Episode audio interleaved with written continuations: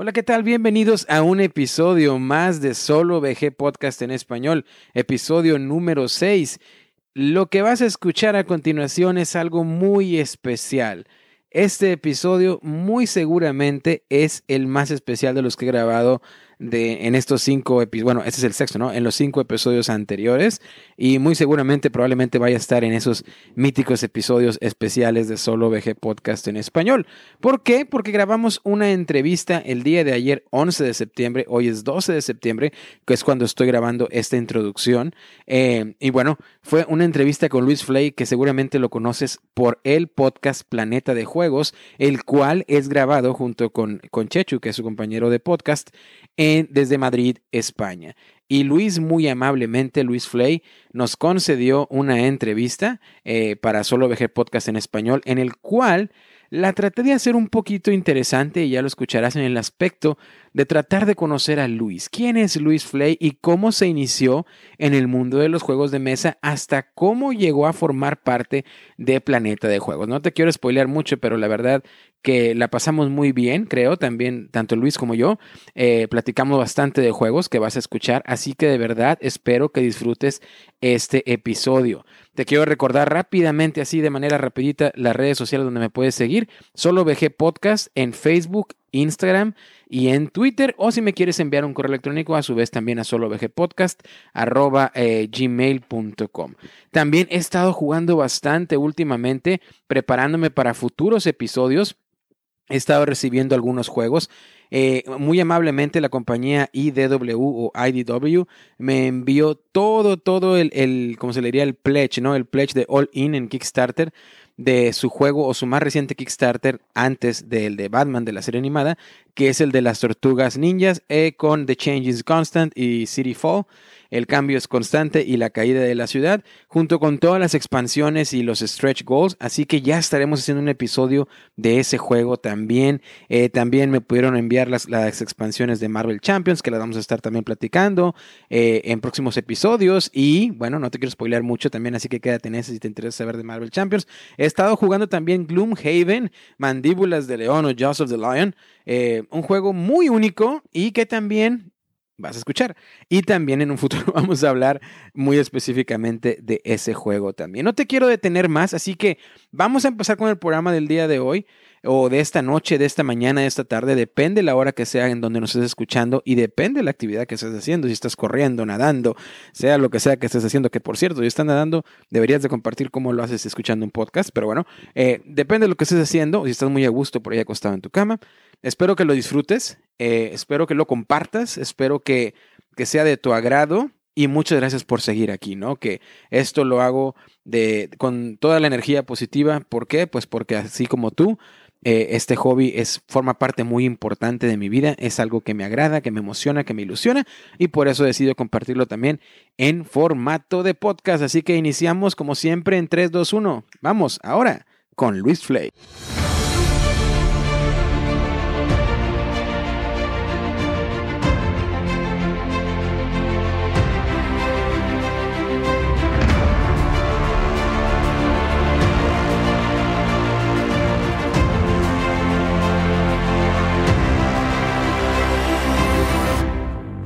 Y pues bueno, ahora sí amigos, como se los comenté en la introducción, ya estamos aquí con el mítico, famoso, misterioso, sorprendente y lleno de seguidores alrededor de Twitter, Instagram y por todo iTunes y iVoox, ¿por qué no? Porque ahí lo escuchas probablemente más.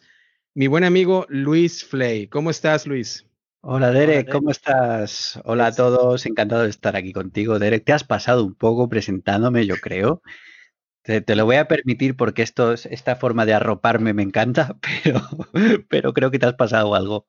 No, no, y lo que pasa, Luis, es que, bueno, como se los había comentado a todos ustedes, queridos amigos y amigas, en los eh, cinco episodios previos de Solo VG Podcast en español, era que iba a tener un invitado muy especial y la idea de esta entrevista era que se hiciera para el episodio número cinco. Y esto debido a que, pues bueno, si siguen mi formato que manejo en inglés, por lo regular, cada cinco o diez episodios intento tener algún invitado, alguna entrevista, cosas así. Pero bueno, por cuestiones de logística intercontinentales, en este caso porque Luis se encuentra en España, yo me encuentro en Estados Unidos, pues viene siendo este el episodio número 6 de Solo VG Podcast en español, pero pues bueno, yo creo que va a ser el más especial que hemos hecho hasta ahorita y muy seguramente que haremos por un, por un largo tiempo, porque personalmente, Luis, yo me considero, primero que nada, fan de Planeta de Juegos, pero ahora sí, como que segundo que nada, este, muy seguidor de tus críticas, de tus reseñas, de tus explicaciones por ahí en Planeta, que ya platicaremos más adelante. Así que un gusto de que estés aquí en tu casa, solo VG Podcast en español. Ahora, bien, ustedes conocen a Luis Flay muy seguramente. Estoy 99.9% seguro que ustedes conocen a Luis Flay y que lo han escuchado en bastantes podcasts, eh, de, sobre todo Planeta de Juegos, que creo que llevan en alrededor de los 120 y tantos, 130 episodios. Corrígeme si estoy mal, Luis. 126 llevamos a día de hoy.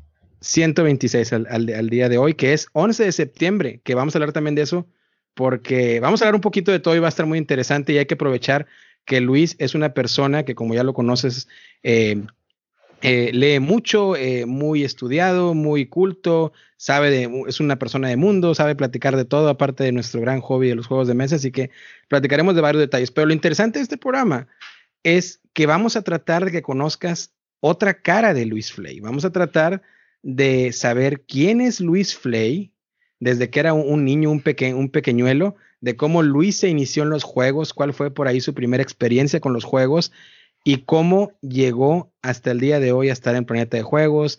Vamos a tratar de ver, hablar un poquito probablemente si él lo permite de su vida personal, en caso de que estés interesado como yo en conocer un poco más de Luis Flay. Así que eso será algo muy interesante por supuesto también hablaremos de juegos de mesa que traemos unos juegos que me han pedido hablar a mí sobre este juego en particular y Luis también trae por ahí unas sorpresitas para nosotros. Así que Vamos a empezar, Luis, directo, al grano, como decimos, ¿no? A lo que vamos. Ya la introducción se ha hecho. Quiero empezar este, esta, esta noche para ti, esta tarde para mí, preguntándote, ¿quién es Luis Flay? ¿Cuál fue la primera interacción de Luis Flay con los juegos de mesa? ¿En qué año? ¿Qué estabas haciendo? ¿Cómo fue? Cuéntanos. Bueno, pues lo primero de todo, la primera subpregunta que me has hecho en, estas preguntas es quién es Luis Flay. Hoy por hoy, ahora mismo es alguien que está anonadado por esta presentación que me acabas de hacer. Oh, y, te, agradezco mucho eh, cada una de tus palabras. Sí que tengo que decir, desde el principio, y tú lo sabes, y supongo que la gente que me siga en Planeta de Juegos sabrá, que soy una persona no reservada, pero sí que sí que hay que a veces tirarme un poco de la lengua para, para que hable un poco de, de mí mismo. Así que me presto a tener la lengua totalmente estirada para que tú puedas cogerla y tirar lo que, lo que creas Aquí les tiramos por la cámara. Aquí les tiramos por el micrófono y por la cámara. Bueno, pues, em, eh, ¿quién soy yo? Pues yo soy un muchacho que, al que le gustan los juegos de mesa, entre otras cosas. Eh, al que le gusta mucho leer y que desde pequeño pues ha leído, ha escrito sus cuentos y sus historias y ha jugado juegos de mesa desde pequeño. Yo era de la generación de finales de los 80 aquí en España que descubrió juegos como por ejemplo el Hero Quest o los juegos de rol del Señor de los Anillos, el Dungeons and Dragons, ese tipo de, eh, ese tipo de juegos. Y que luego poco a poco pues fue variando y encontrando algunos juegos estratégicos como por ejemplo el Risk, que es uno de los juegos que más me impactó y más me gustó a principios de los 90 y con el que más jugaba con, con mis amiguillos en el, en el colegio. Pero yo creo que el punto de inflexión o lo que me hizo empezar a ver qué es lo que podían dar de sí los juegos y cuánto me podían llegar a gustar, fueron con las cartas Magic, con Magic, a principios de los 90 también, en los que en mi, en mi colegio fue aquello como una especie de explosión y si no estabas en la onda y no estabas subido a la ola de las Magic es que no eras nadie. Entonces la, presión popular me pudo y acabé jugando a Magic en cualquier sitio en el que podía jugar. En el recreo del colegio, por las tardes, haciendo lo que llamamos aquí pellas, que es escaparse de, clase para ir a jugar en vez de, en vez de asistir a, clase. Y a partir de entonces empecé a cogerle un cariño especial a los juegos de confrontación, a los juegos de uno contra uno y demás. Todo esto cayó en un valle como yo creo que nos ha pasado a todos a, lo largo de la adolescencia, para luego resurgir de nuevo, ¿no? Y los intereses después ya de forma un poco más adulta y un poco más sosegada y, demás fueron ya por otro tipo de juegos.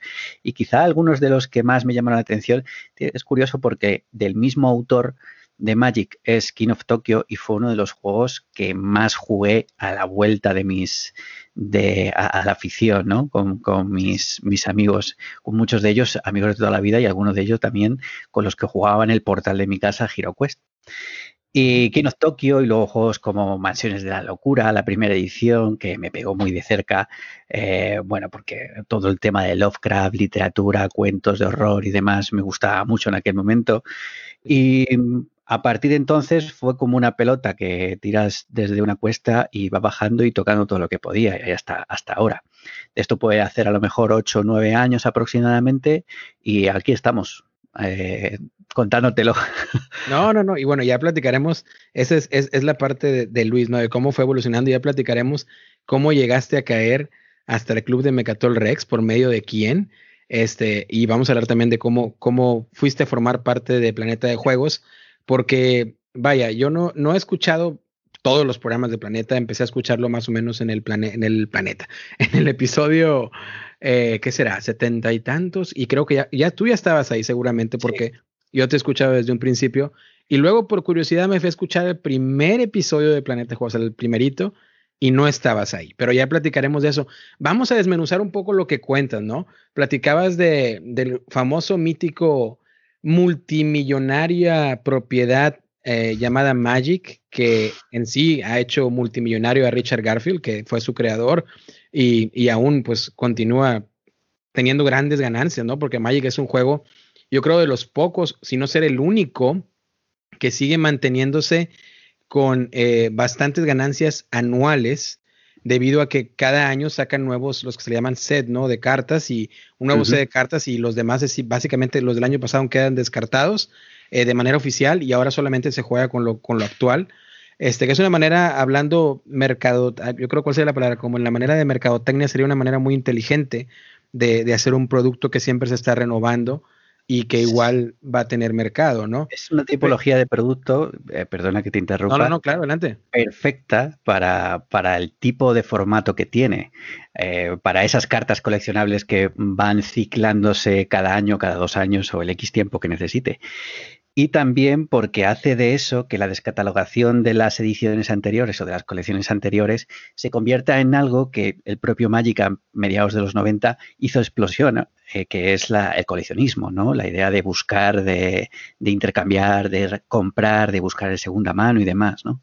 Que es algo que también introdujo eh, eh, Magic, ¿no? Su concepto. Entonces, vamos, sin duda mm, es el negocio redondo perfecto.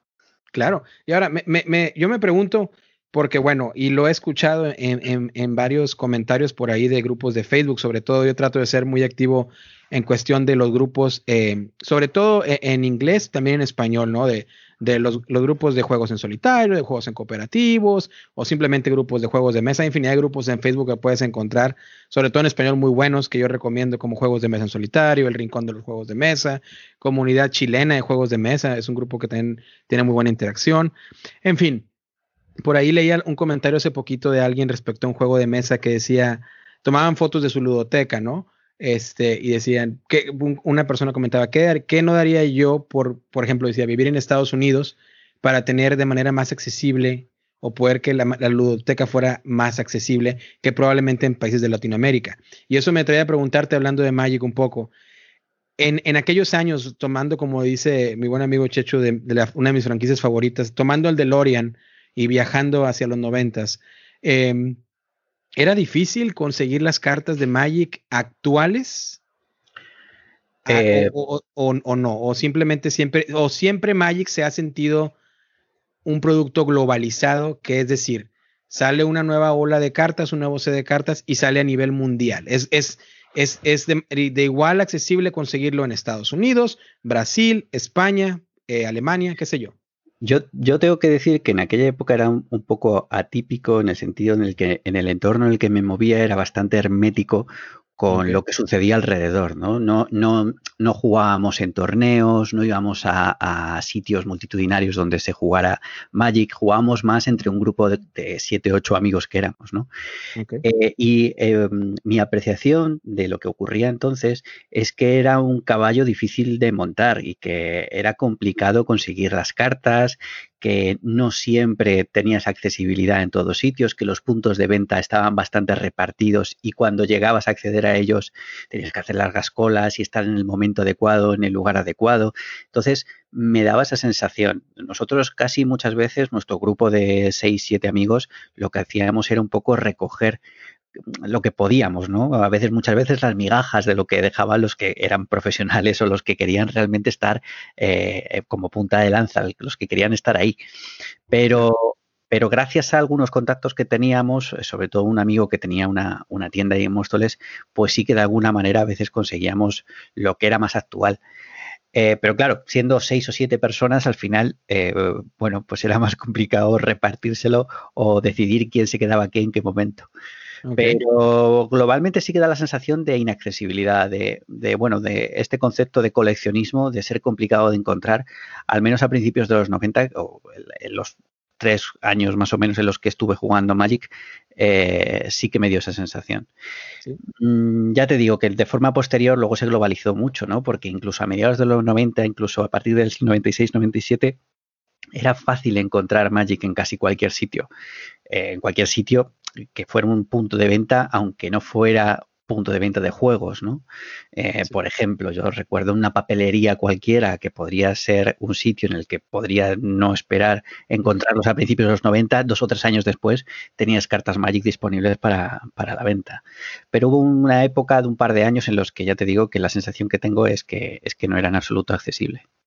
Yo, yo me imagino que, ahora, antes de seguir con la conversación, Ahorita que hablabas de la cuestión de coleccionismo, me supongo que las cartas de Magic que utilizaban ustedes de pequeños, en, probablemente estaban en la secundaria, este, ¿eran en español o, eran o jugaban en inglés?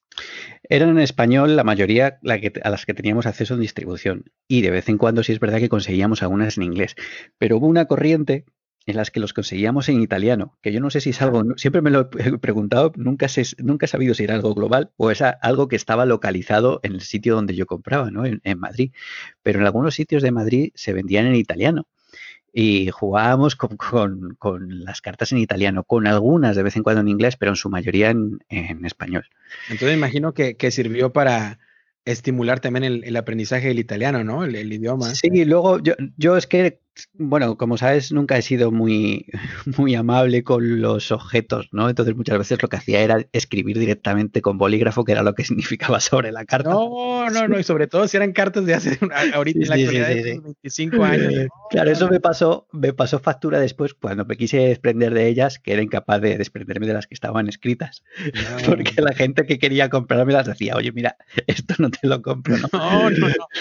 Fíjate, te, comento como cosa curiosa, este, una anécdota así rapidito, ¿no? Eh, estuve en una noche de juegos hace como dos semanas eh, en casa de un buen amigo. Sí. Y obviamente, con la mayoría de la gente que juega aquí, pues son amigos gringos, ¿no? Amigos americanos y pues bueno. Este, y estábamos jugando, este, de hecho, un juego que me gustó mucho, que es de la temática de Magic, que es el, se llama en inglés Heroes of Dominaria, que sería como los héroes de Dominaria. Yo creo que es es un territorio, me imagino, de Magic. La verdad, yo soy muy ignorante a Magic, pero eh, me empezó mis dos amigos con los que estaba jugando son así como tus seguidores de Magic desde los 80, 90, bueno, no más bien de los 90 creo que fue cuando salió Magic. Sí. Este, y ellos tienen set de cartas de los 90 y muy bien cuidadas y todo. Y me convencieron a introducirme a Magic. Todavía no sé bien cómo jugarlo conozco la mecánica básica, pero compré en una tienda departamental o de los famosos Walmart, ¿no? Que hay este, acá en Estados Unidos, que yo creo es la tienda más conocida en todo el mundo americana, Walmart. Este, compré un set de iniciación que me costó como 6 dólares, creo que me costó 6 dólares, y trae dos decks completos, dos mazos de cartas para que simplemente los saques y juegues. Trae el instructivo, no los he probado, y trae un código para Magic Arena, que creo que es la versión online, ¿no? Este, y ya lo probaré. Pero la anécdota es que me estaba comentando uno de mis amigos que un amigo de él, estábamos hablando de los precios y me dijeron que la carta más cara creo que se llamaba Lotus algo, no recuerdo el nombre. Lotus. Black Lotus, que es la mítica carta y que la más poderosa y que no sé qué y que no sé cuál. Bueno, el fin, el, la cosa es que un amigo de ese amigo, así como que todo el mundo dice, ¿no? Este, él necesitaba, tenía problemas económicos y vendió dos sets que tenía, que él estaba coleccionando desde el primer año que salió Magic. Tenía todo completo. Tenía dos copias de esa carta Black Lotus, este, tenía todo el set completo. Y lo que me contaron, que a mí me sorprendió mucho, porque decía, bueno, ¿cuánto valen estas cartas, no? No puede ser que valgan tan caras. Es que él vendió toda su colección de Magic, vuelvo a repetir, completa desde, los, desde, que, desde que inició hasta este momento, hasta este año pasado y él pudo comprar, creo que fue una casa de cerca de medio millón de dólares, estamos hablando, vendiendo esos dos sets. Madre mía. Y, yo me quedé muy sorprendido. Yo me quedé muy sorprendido y de hecho ellos me mostraron páginas, hay una página de internet que supuestamente tú nada más este, pones el nombre de la carta y te dice el valor, este, y te viene todos los detalles. Y bueno, y sí me lo, lo pudieron comprobar.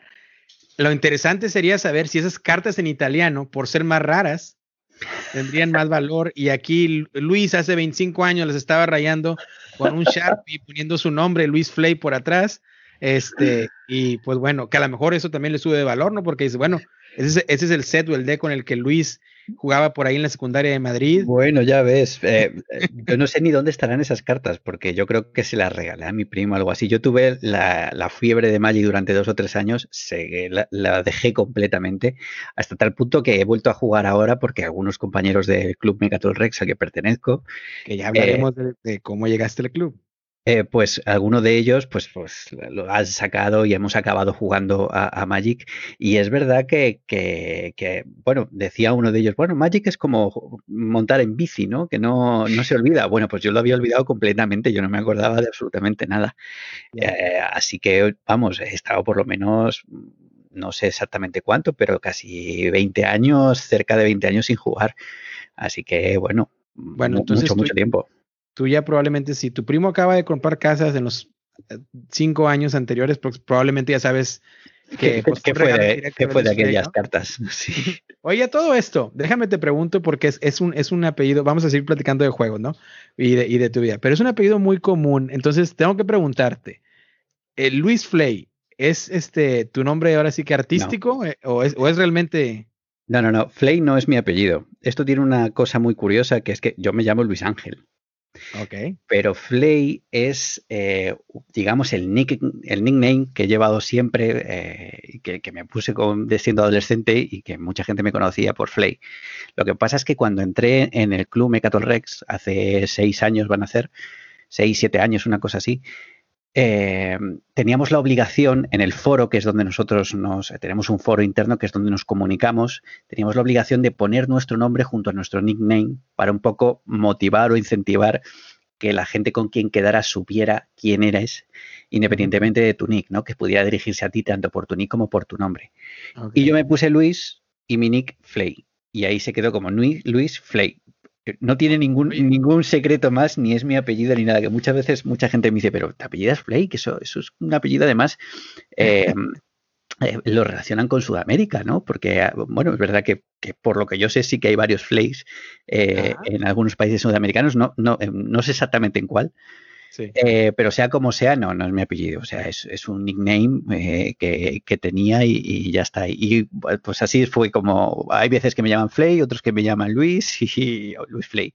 Pero no, pues, no, es mi apellido. porque en el WhatsApp yo también te tengo como Luis Flay, así que pues bueno. Es, es el nombre artístico, ¿no? Luego por eso te preguntaba, oye, ¿te llaman Luis Ángel? ¿Eres tú Luis Ángel en el Skype?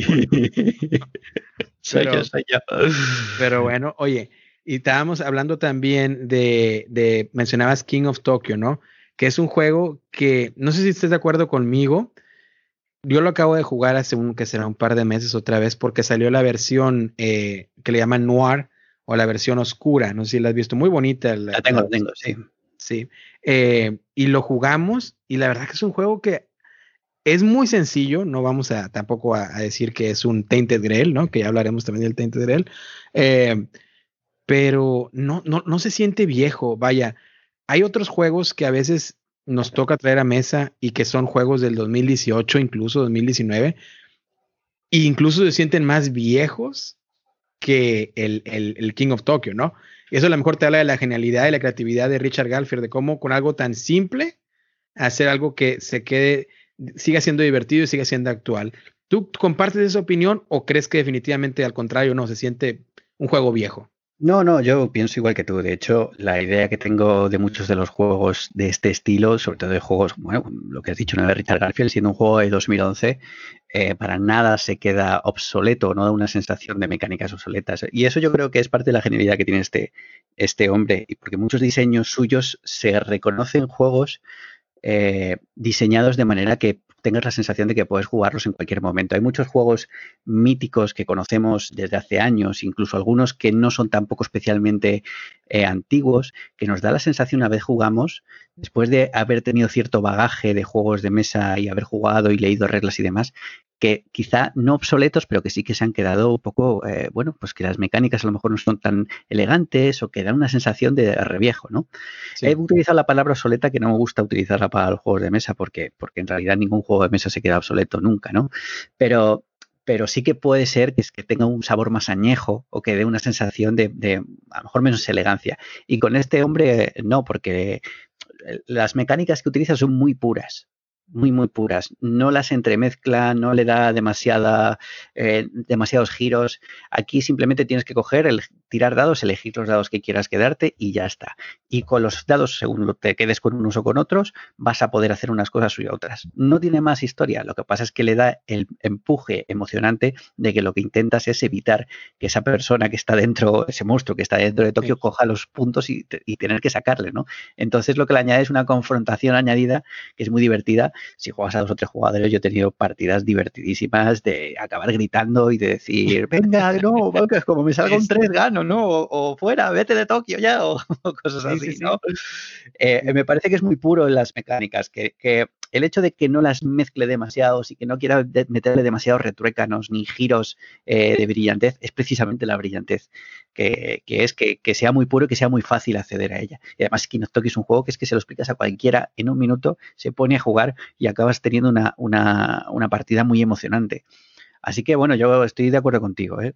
No, no, no. Y la verdad que ya para finalizar esto de King of Tokyo, que tampoco no quiero que el programa sea de King of Tokyo, a pesar de que es un gran juego, son esos juegos que yo en lo particular siempre los menciono de ventana, ¿no? Sirven de puerta, sirven de ventana para incluso mostrarlo, como dices tú, a cualquier persona y que esto pueda servir para introducir a más personas a este hobby tan maravilloso. Quiero saber ahora, ya que hablamos de, esto de los, del, del pasado, hablamos de cómo Luis adolescente empezó a irse de, ¿Cómo mencionas que se llama la palabra? Nosotros decimos de pinta, pero cuando te fugabas de, la ah, escuela. De, hacer pellas. no sé si los padres de Luis se habrán dado cuenta en aquel entonces que su hijo, en lugar de estar en el colegio. No solía hacerlo, pero fíjate, lo hice con Magic. O sea, que no fue una mala influencia. Fue una mala influencia. Pero bueno, ya está retornando por lo que acabas de decir. Eh, yo apenas estoy cayendo en ese hoyo negro, ¿no? De, que es Magic. Em, ahora bien, ¿cómo, ¿cómo se da? Porque obviamente todos conocemos la gran química que tienes con, con Chechu. Eh, ¿Cómo se da, primeramente que nada, cómo llegas a conocer, no sé cómo pasa, cuéntanos la historia de cómo caíste, me imagino que caíste al club primero, que muy seguramente que sí, porque fue hace seis años. ¿Por medio de quién caíste al club? Si fuiste de los primeros miembros, luego cómo llegaste a aterrizar en Planeta. Cuéntanos un poquito de eso, de, de, de, la historia después, ya después de que Luis atraviesa por Hero Quest, atraviesa por Magic, atraviesa por King of Tokyo, por todos estos juegos, ¿cómo llegas a caer al club y cómo llegas a Planeta? Pues yo me di cuenta en un momento dado de que hay vida más allá de King of Tokyo y que hay muchos más juegos. y, y como me ocurre con muchas cosas eh, que me gustan, pues intento investigar, ver qué es, ¿no? Y, bueno, pues mirando por internet me di cuenta de que había un montón de mecánicas, que existían foros específicos que hablaban solo de esto. Para mí fue una apertura sensacional y al mismo tiempo una mirada al abismo, ¿no? Había demasiadas cosas por las que poder eh, ir y por, por donde mirar. Pero mi problema principal es que muchos de los juegos que me podía interesar descubrir no tenían acompañante y, mi grupo de juego, que son mis amigos de siempre, ¿no? Pues a veces no podía sacarles del Kino Tokyo, de las mansiones y de cuatro o cinco juegos nada más. Eh, por mucho que yo intentara proponer, a veces me funcionaba, otras veces no. Y además es algo que yo creo que, que en todo momento cualquiera de los que nos nos gustan los juegos de mesa, hemos querido hacer, que a veces intentamos forzar demasiado la máquina para hacer que los demás jueguen con nosotros y, acabas dándote cuenta de que no es necesario, ¿no? Así que lo que hice fue buscar en internet algún sitio cercano donde pudieran conocer gente. Además me venía bien conocer gente nueva y me apetecía. Y acabé dando con Megator Rex. Eh, ya llevaba unos años abierto, creo que llevaba tres años abierto ya, tres o cuatro años. Y, bueno, en la ubicación anterior que teníamos, ahora tenemos una ubicación con una sala bastante grande en una zona mucho más céntrica de la ciudad. La ubicación que tenía antes era pues un antiguo garaje y, bueno, era un poco más complicada de acceso y también había bastantes menos miembros eh, de menos socios. Mm, y, bueno, pues así es como conocí a, toda la gente que conozco ahora y que vosotros, si escucháis el programa, pues sabréis que pasan de vez en cuando eh, por allí. Y llegado un momento, resulta que pues conocí a Chechu y a Val, que eran los integrantes eh, primeros de, Planeta de Juegos. Y madre mía. Y muy bien, la verdad es que muy bien porque, bueno, pues eh, lo cierto es que fue todo relacionado, ¿no? Yo conocí el, el Y un mes o así después eh, conocí el programa y, bueno, estaba encantado, ¿no? Porque aquello yo empezaba a relacionarlo con las cosas que quería aprender y que me gustaba, ¿no? En aquel entonces también escuché varios programas de, varios podcasts que sigo escuchando ahora y que me gustan mucho, como puede ser Punto de Victoria o Bislúdica. Y, bueno, encantado, aquello era una explosión de sensaciones y de cosas totalmente novedosas. Y bueno, me hice muy buen amigo de Chechu y de Val. Y llegado un momento, incluso salí como colaborador en algún programa, bueno, en algún programa, justo en el programa en el que, eh, no, bueno, perdón, perdón, primero fui un programa, en el programa 50 creo que es, fui a hablar de juegos de mesa y literatura. Ah, habrá que escucharlo, ¿eh? Habrá que escuchar ese. Y que ahora me, me suena muy añejo, porque muchos de los juegos que, de los que hablé ya ni los tengo y, demás, no, pero fue muy divertido bueno, participar. fue hace, fue hace que 76 programas. Sí, sí, sí, hace mucho, hace mucho. Es, solo, por ejemplo, por decirte algo, para que te des una idea, solo VG Podcast, el, el, que llevo en inglés, llevo 70. Acabo de cumplir 70. Ahora en septiembre cumplo dos años con el programa. Entonces, sí, sí, fue hace. Pues ahorita nos vas a decir cuánto llevas tú, ¿no? Ahí en cuestión de tiempo. Pues mira, cinco años llevo haciendo el programa, porque nosotros lo hemos hecho de forma mensual, entonces la cadencia entiendo que es diferente. es una queja que tengo, ¿eh? yo creo que al igual que muchos escuchas, es una queja que tenemos porque sabes que a mi planeta me, ayuda para cuando voy conduciendo rumbo al hospital, que ahí trabajo, o de regreso, o cuando, o cuando voy de viaje a, a, casa de mis padres, que es en otro estado, yo estoy en el estado de Indiana y viven en Texas, este, y, a veces digo, bueno, pero, ¿por qué una vez al mes? Digo, yo los quiero escuchar. Ah, deben de hacerlo semanal o, algo así, porque. Bueno, primero por una cuestión de tiempo y por otra porque considero, y Chechu también lo considera, que, bueno, le, le puedes dar por lo menos es una forma de verlo nosotros, ¿no? Pero sí que consideramos que le das un valor y, le dejas respirar al programa si le dejas un poco de tiempo, porque la forma en la que tiene la, gente de escucharte no es, la misma, ¿no? Hay muchos que te escuchan el primer día, pero otros que no te pueden escuchar hasta dos semanas después. Incluso hay algunos que son incapaces de llevar el ritmo que llevamos ahora, que desde hace más o menos un par de años llevamos haciéndolo cada tres semanas, ¿no? Cada 21, 22, 23 días aproximadamente con alguna excepción. Eh, entonces, eso, el dejar respirar el programa, a nosotros nos parece fundamental, ¿no? En que los temas calen, en que se le escuche bien al, invitado, el que el propio invitado se sienta también eh, en importancia con respecto a su programa y a lo que ha dicho, ¿no? Muchas veces si lo haces de forma semanal, se pisa enseguida, ¿no? E incluso lo notas en los comentarios. Alguna vez que, que hemos publicado demasiado pronto, eh, se cortan de golpe las, las, descargas o los comentarios, las interacciones, ¿no? Y además así durante más tiempo tenemos la posibilidad de hablar un poco más del programa, de dar un poco, de estirar el chicle, que a mí al final eh, eh, es un poco lo que nos importa, lo que nos interesa. Eso por un lado y por otro lado, porque realmente consideramos que si no tenemos nada que decir, es mejor no decirlo. es decir, muchas veces es mejor dejar pasar el tiempo a intentar forzar a hacerse un programa. Porque al final pierdes la frescura, pierdes la, motivación y, te gastas, lo único que haces es gastar energía. Sí, no, yo creo que tiene razón, este, porque eh, a mí también me han preguntado de que, oye, y hasta, hasta has pensado hasta cuándo vas a hacer el programa, hasta cuándo vas a hacer los podcasts, sobre todo ahora que ya lo empecé en español también. Eh, y la verdad es que yo creo que esto, el, el, día que ya no lo disfrute o que ya no me, me le haya el gusto, eh, o como dicen ustedes, la chicha, ¿no? Eh, pues ya yo creo que ese, ese será el día, ¿no? De, de, de, dejarlo por un lado. Y la verdad, como dices tú, pues, es, es obviamente uno lo hace por el egoísmo propio de que me encanta su programa y digo, yo quiero escucharlo lo, más seguido que se pueda, ¿no? Pero, pero en realidad también, como tú bien mencionas, a, a todos en nuestra vida adulta, desafortunadamente, hay obligaciones y hay eventos que hay que atender y a veces no, no da el tiempo suficiente para jugar, para nosotros encontrar la diversión de jugar, para poder encontrar la información y el criterio para de cierta manera, y lo abro entre comillas, reseñar, o por lo menos de mi parte, porque ustedes sí reseñan muy bien. Yo la verdad no, no, me, no me considero un, un reseñador, eh, ya que pues yo todos mis puntos de vista son más que nada mis sensaciones honestas de, de lo que experimento cuando juego. Pero, pero bueno, es, es así y así es, y hay que seguir disfrutando, ya sea cada tres semanas, cada mes planeta, pero ojalá, ojalá hagan un especial por ahí de, de ahora en el mes de octubre de Halloween, algo así de cuatro, cuatro episodios de terror o algo así. Te, te, puedo adelantar que seguramente no suceda. seguramente no va a pasar. Pero bueno, hablabas del episodio 50, hablabas del episodio 50 donde fuiste invitado a hablar juegos de mesa con literatura. ¿Qué sí. pasa? Les fascinaste y dijeron, ¿sabes qué? Sacamos a Val y te quedas tú. Para nada, lo que pasa es que Val en un programa que además coincide, el programa 69, eh, que fue el último de Val, y además volvía yo a ir de invitado, en ese programa Val decidió pues que no quería hacer más por las circunstancias que fueran, ¿no? En este caso, pues era un poco lo que estábamos hablando ahora mismo, ¿no?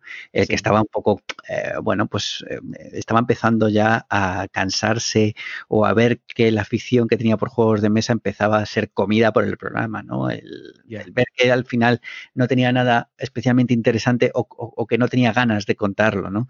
Y bueno, pues antes de, de que le fagocitara aquello, pues prefirió dejarlo como eh, una decisión que, que, que, bueno, pues que nos pareció a todos muy bien, muy bien por él, vaya. Uh -huh. Y en aquel momento, en ese mismo instante, pues eh, Chechu me dijo que tal cual allí me lo pensara. Y bueno, para mí fue un poco una, un, un, golpe, ¿no? Porque ni me había planteado nada así. ¿Pero eh, te lo preguntó en vivo? O sea, grabando el episodio. No, no en, vivo, en vivo no, pero vamos al ratito, unos, ah, uno, okay, okay. un rato después, después de que termináramos el programa y que volviéramos a casa. Y me dijo que tenía varios nombres y no, pero bueno, que, que, me lo propuso, me lo propuso allí. Y tras varios días dándole vueltas, eh, además yo en aquella época eh, tenía muchísimo trabajo y tenía muy, muy poco tiempo. Gracias a Dios eso, eso ha cambiado ahora. Eh, pues me lo, me lo pensé mucho porque pensaba que no podía dar de sí tanto y más si tenía que editar, que para mí el editar, en aquel entonces, para alguien que no tiene ni idea, tampoco es que ahora tenga idea, pero ahora me defiendo. No, haces, hablábamos de esto fuera del aire, lo haces muy bien porque eh, lo comentábamos, ¿no? Eh, los, los últimos episodios a, a, partir de esta pandemia tan caótica y única, eh, los, los, los, programas de ustedes yo los escucho y la verdad que es como si estuvieran al lado de una persona en, la misma mesa platicando. Claro, a veces hay factores que no pueden, que no pueden controlar, eh, como el micrófono de la otra persona al otro lado del, del, del, ordenador, ¿no? Pero, pero la verdad que creo que haces un gran trabajo de editor. Deberías por ahí también pensar eh, como carrera profesional, ¿no? no ingeniero no de sonido. Lo consigamos tampoco. Pero bueno, te lo agradezco porque la verdad es que es algo a lo que intento tener bastante cuidado. Pero es verdad que no es tanto mérito mío como las herramientas que tenemos a mano, ¿no? Hoy en día, con relativamente poquito, se puede llegar a tener una calidad de audio aceptable. Aunque estoy seguro de que todo es susceptible de ser mejor y que nuestra, incluso nuestra calidad es mucho, eh, eh muy susceptible de mejorar, por supuesto.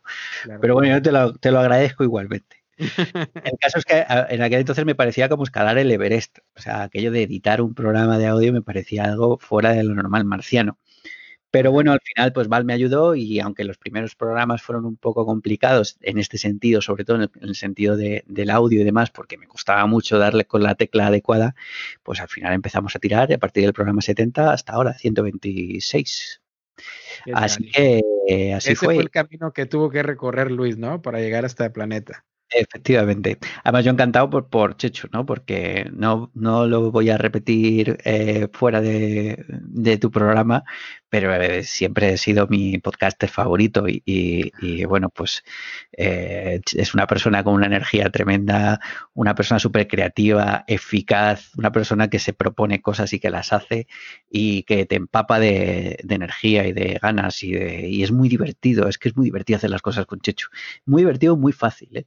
A pesar de que yo me meto mucho con él y él se mete mucho conmigo, que somos muy troll el uno con el otro y nos picamos y, parecemos un matrimonio mal avenido. eso, eso, es precisamente alguna de las cosas que a mí como escucha y fanático de, de y seguidor de, de, Planeta es que ustedes tienen una química increíble. Digo, a veces yo también dijera, ¿cómo no me encuentro a un Luis Frey o un Checho que vive aquí en Indianápolis, en Indiana, y que habla español y que le gustan los juegos de mesa, que le gustan los juegos solitarios, es demasiados filtros, ¿no? Y el cono se va cerrando cada vez más eh, para decir, bueno, que hay esa, eh, hay esa química y, y, esa, y esa cuestión del, del, troleo uno con el otro, pero la verdad que ustedes es muy única. Incluso si alguien lo tratara de imitar y tratara de hacer un programa igual, es muy, muy, muy difícil que se pueda conseguir porque ustedes tienen una química eh, muy especial. Y de Chechu, lo que comentas, completamente, digo, sin conocerlo tanto, obviamente, como tú, yo no tengo un matrimonio con él de ningún tipo, yo que tú sí, pero este, la verdad que es una persona única a la cual le envío un fuerte abrazo. siempre, pues tú lo sabes, trato por ahí de tratar de mantener comunicación con ustedes por ahí del WhatsApp, ¿no? Y de que a veces envío una foto simplemente a un juego, simplemente para que esté esa amistad transatlántica, ¿no? Y, bueno, y, y, Chacho encantado. Y desde aquí le mando un fuerte abrazo. No quiero hablar mucho de Chacho y te voy a decir por qué. Porque por ahí tú lo viste en el grupo de WhatsApp, que a Checho yo lo quiero tener aquí también en Solo VG Podcast en español, para que me cuente esa historia que tú me acabas de contar, pero desde la otra perspectiva, ¿no? Como esas películas, me acuerdo mucho de una película mexicana que se llama Amores Perros, que no sé si por ahí la viste, que te va contando la misma historia, pero diferentes ángulos. Bueno, lo mismo quiero con Checho. Y en algún momento, si tengo la fortuna de conocer a Val, bueno, ¿por qué también no a Val? Y si en algún momento Guille Soria, mítico Guille Soria también, que es uno de los invitados favoritos también, que, que me encanta, eh, bueno, también él y que así se vaya formando todos los ángulos, los ángulos, los ángulos, pum, para llegar a la, película de Planeta. yo, eh, te recomiendo que lo hagas eh, teniendo en cuenta de que su memoria es muy selectiva. Entonces, ¿tú recuerdas a, Big Fish? La película de Big Fish el padre que se inventaba la mitad de las cosas para llegar al mismo sitio, pues eh, el Checho es totalmente igual. Entonces, posiblemente la historia te la cuente totalmente diferente a lo que ha sido en realidad, tal y como él lo recuerda. Entonces, te pongo sobre aviso que con Chechu eh, puedes darle mano a que fantasee lo que quiera. O sea, bueno, ya, veremos si Chechu nos hace el honor y, y, vemos la película titulada Planeta o PDJ. Eh, bueno, alineándose de diferentes ángulos, donde vamos a ver, vamos a ver al final quién, dice la verdad, a ver quién cuenta la, verdadera historia. Oye, ahora, por ejemplo, ya que llegamos a este punto, Luis, quiero preguntarte algo, y si no sé si recuerdas al inicio del programa, te decía, estamos grabando 11 de septiembre. Y me llama mucho la atención porque también cuando te presenté, y tú mismo lo comentaste, tú eres una persona que al igual que muchos de ustedes, amigos y amigas que nos escuchan, y yo no, porque lo digo, yo no lo soy de ese tipo de persona, que lees mucho desde muy pequeño y que eh, eh, da, la impresión por tus reseñas, no solamente de juegos, sino por tus comentarios que has hecho durante tu programa y por tu blog, que también es 100% recomendable, que ahorita quiero que nos pases la dirección eh, de correo electrónico, de sitio web, para que también por ahí vayan todos ustedes amigos y lo chequen. ¿cómo, se, cómo, se, ¿Cómo se vive allá esta cuestión del 11 de septiembre. Te lo comento, por ejemplo, porque es un tema fuera de los juegos de mesa, totalmente. Y hago, esto va a servir tema paréntesis y que ahorita lo vamos a meter de nuevo al tema de los juegos de mesa y luego nos vamos a poner a hablar de juegos, por así decirlo, valga la redundancia. Em, ¿Cómo se vio por allá? Porque yo les comento en este paréntesis que, por ejemplo, hoy en las escuelas de aquí de Estados Unidos, en mi trabajo, en las noticias, con mis amigos de aquí, como les digo, mis amigos gringos del Facebook, se sigue hablando del 11 de septiembre y que dónde estabas, qué estabas haciendo. Y, acá, pues obviamente, como fue algo de esta nación, eh, pues sí es algo histórico, ¿no? Fue algo, probablemente que lo pudieras comprar, obviamente no, no, no, no fue lo mismo, pero con eventos históricos, no sé, como la cuestión del Watergate de Nixon y, y así, con más eventos históricos que pasan a la historia de la nación. Ahora bien, ¿Se vivió de igual manera? ¿Tú recuerdas que se vivió de igual manera ustedes en España? ¿O simplemente fue como que, ah, algo que pasó en, a los gringos y ya? en España fue impresionante y fue un shock para muchísimos, porque además coincidía que en España, la en la, a la hora en la que el segundo avión se chocó contra la segunda torre, estaban dando las noticias en directo. Entonces, allí a las dos de, aquí, vamos, aquí en España, a las dos de la tarde, eh, lo normal es que mucha gente esté delante de la televisión viendo lo que está ocurriendo, ¿no? Porque, porque las noticias empiezan en ese momento y además eh, creo recordar, si no me equivoco, que aquí era fin de semana, que era sábado, es posible. Bueno, sea como sea, fue impresionante y bueno, fue un shock, fue un shock tremendo y sí que se dice a menudo eh, que, es lo que estabas haciendo, ¿no? Cuando, ¿Dónde estabas? ¿Dónde viste lo del 11S? Porque además fue en directo y se quedó muy grabado para muchos de nosotros porque uno de los periodistas más importantes de aquí de España, más conocidos, que se llama Matías Prat, lo vivió en directo y lo contaba en directo, ¿no? Y, y fue, fue impresionante, fue tremendo. La diferencia yo creo que es es que nosotros a lo largo de los años lo hemos establecido como un punto de referencia cultural eh, de manera eh, cultural en el sentido cronológico de la historia, ¿no? Donde podemos decir dónde estabas, dónde te ubicabas, en qué momento y de qué forma lo viviste, ¿no? Pero la sensación de pérdida a nosotros nos vino al poquito después porque el 11M, que para nosotros es nuestro 11S, se produjo unos, unos meses posteriormente eh, por las bombas que pusieron en la estación de Atocha, que es la más importante, donde murieron muchísimas personas. Entonces, bueno, digamos que quizá la forma en la que tenemos de concebir el 11S es de una forma más como un choque cultural muy fuerte, un punto eh, de inflexión en la historia reciente, eh, más que de una manera sentimental, que, que también, pero nosotros quizá la relación más directa que tenemos es con, eh, eso, con el NCS. Entonces, bueno, también lo relacionamos con el NCS a través de, pues, del dolor y del sentimiento de pérdida y de, ese recuerdo. Sí, porque te comento, y, eso va a conllevar al siguiente, como te digo, de ese paréntesis, otro paréntesis de tema, que eh, es, muy interesante eh, ver cómo todo, incluso, incluso la cultura del, hacia el hobby de los juegos de mesa, se vive muy distinto ya no vayamos de continente a continente, de país a país. Eh, es muy distinto y se vive muy distinto y vamos a hablar un poquito de eso. Por ejemplo, otra de las cosas, cambiando el tema de, la terrible tragedia, pero siguiendo con el tema de cómo se vive culturalmente distinto. Aquí últimamente, en este año caótico, que lo llamábamos eh, de la pandemia, ¿no? También aquí en Estados Unidos, que como muchos de ustedes saben, amigos, yo me, por, las situaciones de la vida estoy aquí, eh, pero yo soy mexicano, ¿no? Eh, aquí se vive últimamente mucha cuestión de movimiento social en cuestión de racismo. Eh, no sé si, no sé si vaya, si en España o en países de Europa también esté muy, muy fuerte esa situación tan desagradable que lamentablemente fuera de las, de las, vaya, las manifestaciones que había en Estados Unidos que han sido noticia mundial y de que policías de piel eh, de tez blanca han abusado de la autoridad y han afectado a personas afroamericanas o personas de, tez morena o, vaya, no sé si es correcto decirlo, ¿no? Pero tez negra, eh, se han visto afectadas. Eh, también esto ha llegado, y te lo comento más en la cuestión de los creadores de contenido en inglés. Hay mucho movimiento de los pocos creadores de contenido afroamericanos que han, que han levantado la mano en cuestión del hobby. Que yo en lo particular, Luis, y es de lo que quiero comentar contigo, no sé hasta qué punto sea justo involucrar el hobby en ese tipo de situaciones. Te lo comento por darte un ejemplo. Hace poco hay un canal este, en inglés que se llama Our Family Plays Games, que es nuestra familia juega eh, juegos, ¿no? Este, y es una familia afroamericana que la lleva y, y, es, muy entretenido el, el, canal de YouTube, ¿no? Ellos se hicieron muy famosos porque salieron en la televisión nacional hablando de juegos de mesa durante el confinamiento.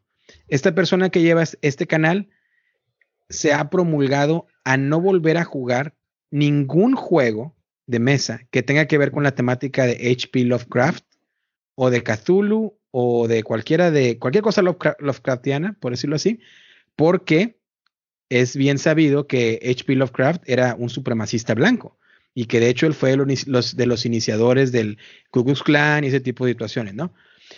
Lo, a lo que quiero llegar con esto, sin dar tanto la, como dicen ustedes, la turra, ¿no? El aburrimiento de, cuestiones eh, históricas y de este tipo que a lo mejor no tienen como vuelvo a repetir, nada que ver con el hobby, pero que la gente aquí en Estados Unidos lo está abordando al hobby, hay mucho movimiento de que, bueno, creadores de contenidos hispanos, no hay muchos, nos tenemos que sentir ofendidos.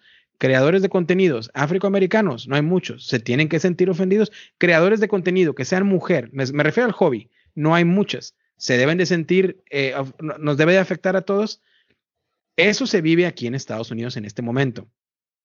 ¿Se vive algo similar en España o ni idea de que esto está ocurriendo? Ustedes en España nada que ver, no pasa ni por aquí, no hay, no hay racismo, es un mundo muy diferente. Cuéntame, ¿qué tal se vive por allá? Y yo compartiendo esto para todos ustedes, amigos, que eh, agradezco infinitamente que nos escuchan en, en, Chile, en Argentina, en México, en Uruguay. Este, pues lo comento, ¿no? Esto un poquito, un poquito entre anécdota, experiencia, lo que se está viviendo, y eh, sería interesante saber cómo se vive en España, ¿no? Si es que se vive.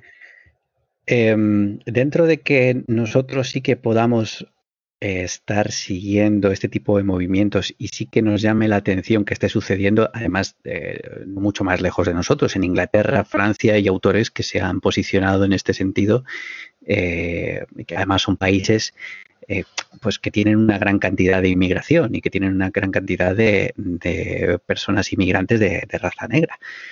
Eh, dentro de esto en España no sucede, casi lo vemos desde un punto de vista eh, despegado, a veces eh, empatizados con, ellos, pero de alguna forma mm, que nos queda relativamente lejos, porque nosotros tenemos mucho todavía que caminar en ciertos sentidos y sobre todo relacionados con el hobby. No, aquí, aquí, por ejemplo, no, no nos da una sensación de que tengamos una problemática con una cuestión de raza relacionada con el hobby. Y sin embargo, lo que vemos afuera, lo que vemos de que sucede en Estados Unidos, el problema que ha habido con las Origins hace relativamente poco tiempo también, em, eh, este problema que ha tenido, bueno, eh, que, ha, estado en Twitter en los dos últimos meses candente, sobre todo por autores como por ejemplo Eric Melan, Apenas lo iba a mencionar de Eric Lang, sí. Eso, es todo, todo esto lo vemos desde un punto de vista, eh, pues como digo yo siempre, con una mano por delante, ¿no? En la que no sabemos bien qué opinar, de qué manera opinar y en qué momento dar el paso adelante o, no darlo, porque lo que hay a nuestro alrededor no nos presiona lo suficiente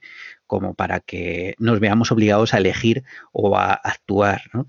Entonces, no vemos una problemática aquí eh, de ese sentido, lo cual no quiere decir que no la haya pero que, no parece que esté candente ni parece que esté muy por encima tal y como se ve que, sucede alrededor. Sin embargo, sí, por ejemplo, aquí eh, tenemos más a flor de piel la cuestión de género, ¿no? El que las mujeres creadoras estén ahora intentando dar un paso adelante y se les esté dando una visibilidad mucho más intensa que la que hemos, eh, la que se les ha dado hasta ahora. Mujeres creadoras, dibujantes, eh, personas, mujeres relacionadas con, el, con el medio con el hobby. de hecho, entonces, sí. Bueno, adelante, continúa, continúa. No, no, simplemente te, iba a comentar que, de cara a esta reivindicación social, lo que sí que nos toca quizá un poco más de cerca es esta, y que la, cuestión racial la vemos quizá un poco más de lejos, lo cual no quiere decir que no tengamos problemas raciales aquí, los tenemos muy importantes, lo que pasa es que no los relacionamos directamente con el hobby porque los creadores de contenido, digamos, o o, los autores eh, de raza negra los relacionamos con el exterior, con Estados Unidos, con Inglaterra, con Francia y demás. Sí, no, y de hecho es algo que te iba a comentar, por ejemplo, ahorita lo que comentaste de, cuestión de género, a mí me encanta que, fue, que sea la, igualdad, o no sé cómo se podría decir de una manera correcta, la equitatividad créeme que te lo comento y se los comento amigos, yo viviendo como inmigrante en, Estados Unidos, es todo a favor, ¿no? Eh, pero, pero, pero, pero, hago el paréntesis. Por ejemplo, yo no me siento ofendido o afectado por ser el único o de los pocos eh, que tienen un podcast sobre juegos de mesa en español, en inglés, pero pues no siendo mi primer idioma, ¿no? Por dar un ejemplo. Y ahí es la cuestión, yo creo que ustedes, como me comentas, está muy bien y ojalá nunca nunca se llegue a eso, porque yo creo que este hobby es algo tan lindo, algo tan maravilloso, que une gente, que, que atrae a gente incluso intercontinentalmente, como lo estamos haciendo ahorita, que creo que este hobby debiera de estar alejado de toda cuestión eh, política o social, que se vivan en nuestras vidas, en nuestras vidas cotidianas. Ahora bien, en cuestión de género, claro, estoy totalmente de acuerdo contigo. Y lo iba a comentar ahorita que te, que te interrumpí un poco, de que, por ejemplo, un podcast que es relativamente nuevo, que me encanta, que es Que Rico el Mambo, que seguramente lo conoces porque sé que son amigos tuyos, ahí eh, creo que se llama Joel, eh, la, la, chica que, que, sale opinando, y me, me cada vez que escucho sus, sus comentarios, sus impresiones y todo, lo hace de una manera muy sincera, muy amena y a la vez se siente, vaya, no diferente por el género, sino se siente diferente simplemente por, por lo que es y, pero de una manera positiva. Entonces, es simplemente quería puntualizar eso, ¿no? Ese apunte de que yo en lo particular no creo que, es, que sea justo o que sea conveniente que este hobby se vea afectado por este tipo de cosas. De hecho, eh, por ejemplo, lo que comentabas de Eric Emelan, que es uno de mis diseñadores favoritos, eh, la mayoría de sus juegos me divierten y me fascinan y los puedo traer a mesa casi siempre. Eh, me llama mucho la atención, ¿no? Que renunció a, su puesto en, en, Simon o Cool Mini or Not o Common, porque pues él decía la justificación de para dedicar más tiempo a su activismo eh, y aparte para poder ser un, como se le, como lo conoce por acá, un freelancer, ¿no? Eh, hacer tus, eh, tus proyectos independientes sin presión de ninguna compañía y simplemente hacer lo que quieras. Pero, vaya, da la sensación que, que el trasfondo realmente es la cuestión racial. Eh, entonces, yo no, sé, digo, obviamente eh, uno no, no, no todos pensamos igual, pero creo que este hobby no se debiera haber afectado por este tipo de situaciones. Y ahora sí que ya hablamos. Bueno, adelante, ibas a decir algo. Te, vi que apenas eh, el micrófono. Venga, un, Un, un, poco a modo de cierre, si te, si te parece. Claro, tus apuntes son excelentes. creo que, que dentro de que también considero que, el, hobby, como lo llamamos, la afición de los juegos de mesa, debería verse lo menos afectada posible por este tipo de cosas. Ese debería también mm, me gusta tomarlo con pinzas, ¿no? Porque es inevitable que este tipo de cambios sociales necesarios eh, eh, choquen y se empapen en cualquier aspecto de nuestra vida, incluido nuestra afición, ¿no? Entonces, yo creo que el verdadero triunfo de la capacidad que tenemos de, de, ser capaces de que nos guste la afición y de seguir disfrutando sin que choque con este tipo de conflictos es ser capaz de entender que Eric Melán tiene esa decisión y, que la aceptamos y que, y que aunque nos gustaría que no, no, no, lo hiciera, nos parece bien, en cierto modo, que lo hiciera. Y, y también que seamos capaces de decir, bueno, pues Lovecraft es verdad que era un supremacista blanco, pero somos capaces de disfrutar de la obra de ese supremacista blanco y también entendemos tanto a la gente que lo disfruta como a la gente que decide no disfrutarla precisamente por lo mismo. Entonces, yo creo que la capacidad que tenemos de ser capaces de empatizar y de entender eh, esas posturas son las que son lo que yo creo que es el verdadero triunfo de todo esto, ¿no? Que seamos capaces de comprenderlo todo, de darle sentido a cada lado del prisma y de ver que, en ese prisma entran las luces de manera diferente y acaban, eh, acaban explotando ¿no? Eh, por, por, lo que más nos gusta, ¿no? que en este caso son los juegos de mesa.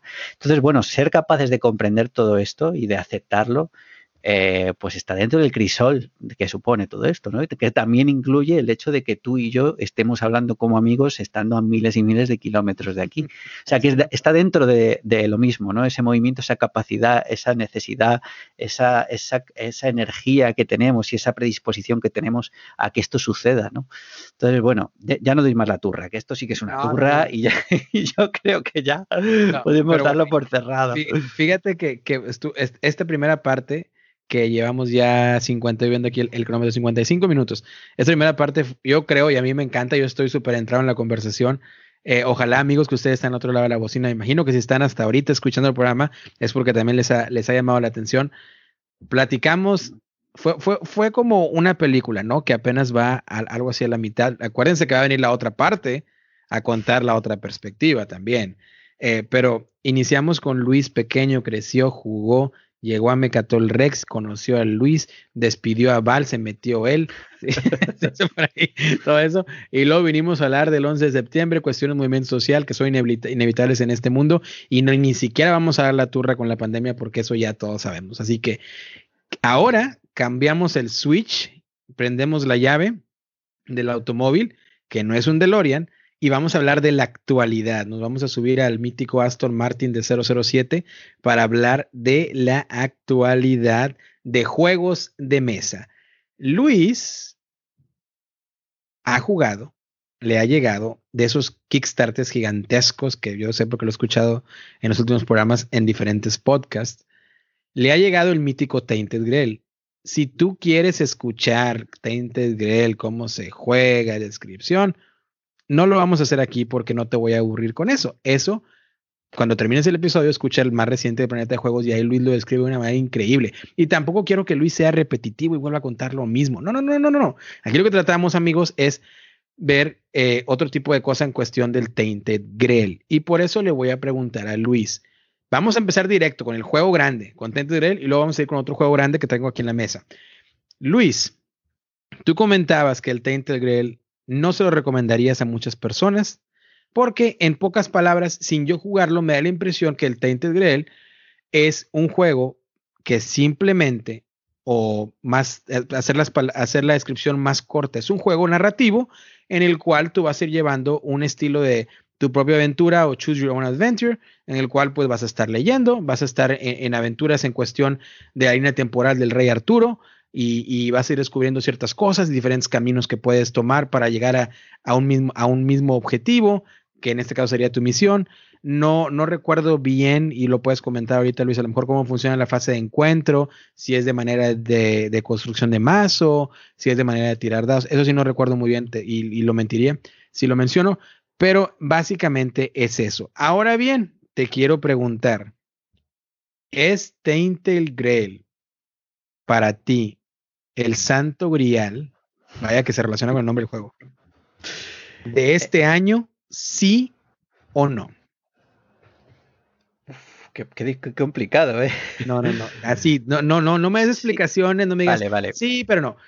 Es Tainted Grail, el Santo Grial de 2020, sí o no. Sí. Ok, perfecto. Muy bien. ¿Por qué? Porque por dos razones. Una, porque no he jugado nada parecido.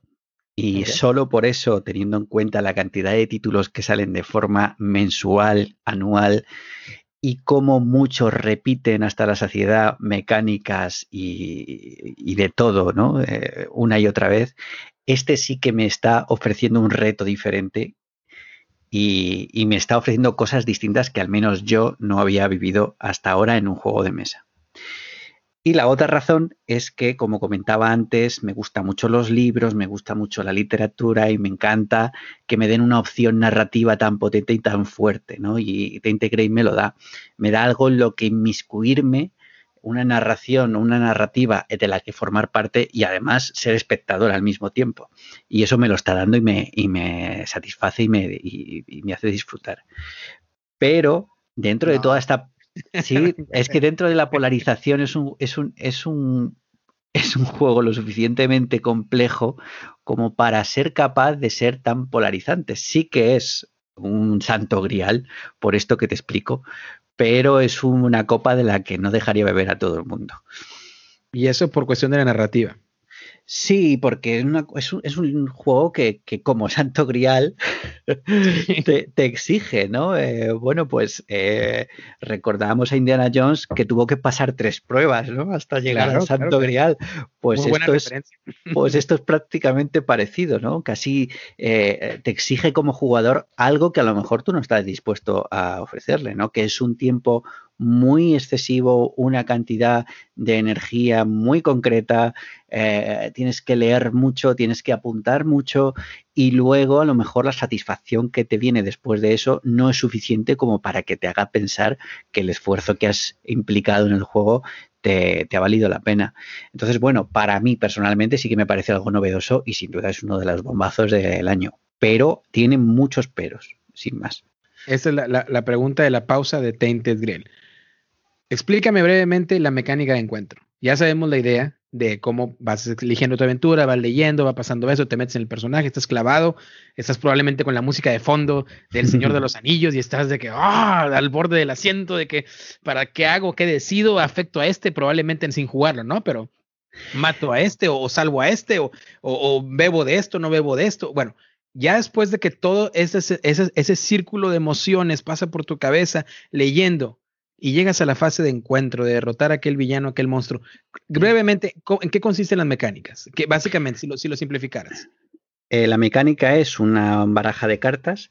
Eh, cada una de las cartas, tanto a la izquierda como a la derecha, tiene encajes que tienes que ir, colocando en hilera para ir encajando. Dependiendo de lo que encajes de esas cartas, según te va saliendo y tú vayas eligiendo qué quieres encajar o qué no quieres encajar, pues podrás hacer unas cosas u otras. La mayoría de las cosas que puedes hacer es directamente vencer a ese encuentro. Tienes dos tipos de baraja. Una es la baraja de combate y otra es la baraja de diplomacia, que lo que haces es pues eh, digamos, intentar gestionar un problema diplomático eh, pues con un ladrón o con un sitio en una ciudad o alguien a quien tienes que convencer para que te deje pasar, etcétera. Y los otros son de combate. La mecánica es exactamente la misma en las dos, eh, los dos tipos de encuentro y ya está, simplemente es eso, coges tres cartas, las empiezas a jugar sobre la carta de encuentro e intentar conectar esos, esas claves, esos slots, eh, para conseguir pues, lo, que, lo que te interese en ese momento, dependiendo de las habilidades de tu personaje.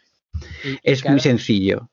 Y cada escenario, me imagino yo, lo, sabemos que es un juego de campaña, que es un juego que está diseñado y, y elaborado para que lo juegues en campaña, para que lo puedas disfrutar pero me imagino yo que lleva escenarios que van completando esa historia, esa campaña. En cada escenario, esa fase de encuentro por lo regular es al final o puedes tener varios encuentros durante un eh, escenario. Estás, de hecho, teniendo encuentros casi todo, no todo el tiempo, pero casi todo el tiempo en el que estás jugando en el escenario. Mm, por porcentualizarlo de alguna manera, quizá el 45% del tiempo estás leyendo en el libro la historia y tomando decisiones narrativas. Y quizá el resto del tiempo estás gestionando recursos por tus personajes moviéndote por las localizaciones y teniendo encuentros con, en esas localizaciones. Hay cuatro mazos diferentes de encuentros, hay tres de combates y uno de diplomacia, y los encuentros te pueden venir en cualquier momento, tanto porque te aparezca de repente después de una decisión que hayas tomado narrativa de ir a un sitio u otro, como al entrar a una localización te pide que eh, cojas un encuentro de un color concreto y que te enfrentes a él. ¿Y, cuánto dura más o menos en, tu experiencia con el juego? Que sé que no lo has terminado. Eh, en tu experiencia con el juego, ¿cuánto dura cada escenario? Una duración aproximada. ¿Dependería del lector?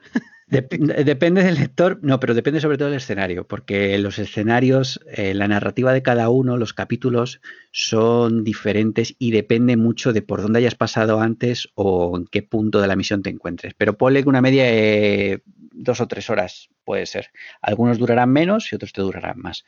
Pero una media de a lo mejor tres horas, ponle. ¿Cuántos escenarios es la campaña del Tainted Grail? Son 15 escenarios. Yo voy por el octavo ahora. Entonces no está tan, tan imposible de completar, ¿no? Bueno, no, no, de hecho tengo compañeros que lo han hecho. Uno de ellos lo hizo en una semana, o sea que... ¿Sabes qué es lo que pasa? Que se oye fácil decir en estos tiempos, ah, no, pues son 15 escenarios, 20 escenarios, se oye bien, ¿no? Pero en este mundo en el cual nuestro hobby también incluye una parte de coleccionismo para la mayoría de nosotros, a veces, o por lo menos a mí me ocurre que me llego a ver abrumado de tantos juegos. Incluso tengo, por ejemplo, muchos juegos que no he jugado, que los tengo aún cerrados y sigo comprando juegos y muy agradecido siempre con las editoriales me siguen enviando juegos. Entonces me empiezo a abrumar y digo, ah, aunque sea un juego que digo yo, tiene seis escenarios.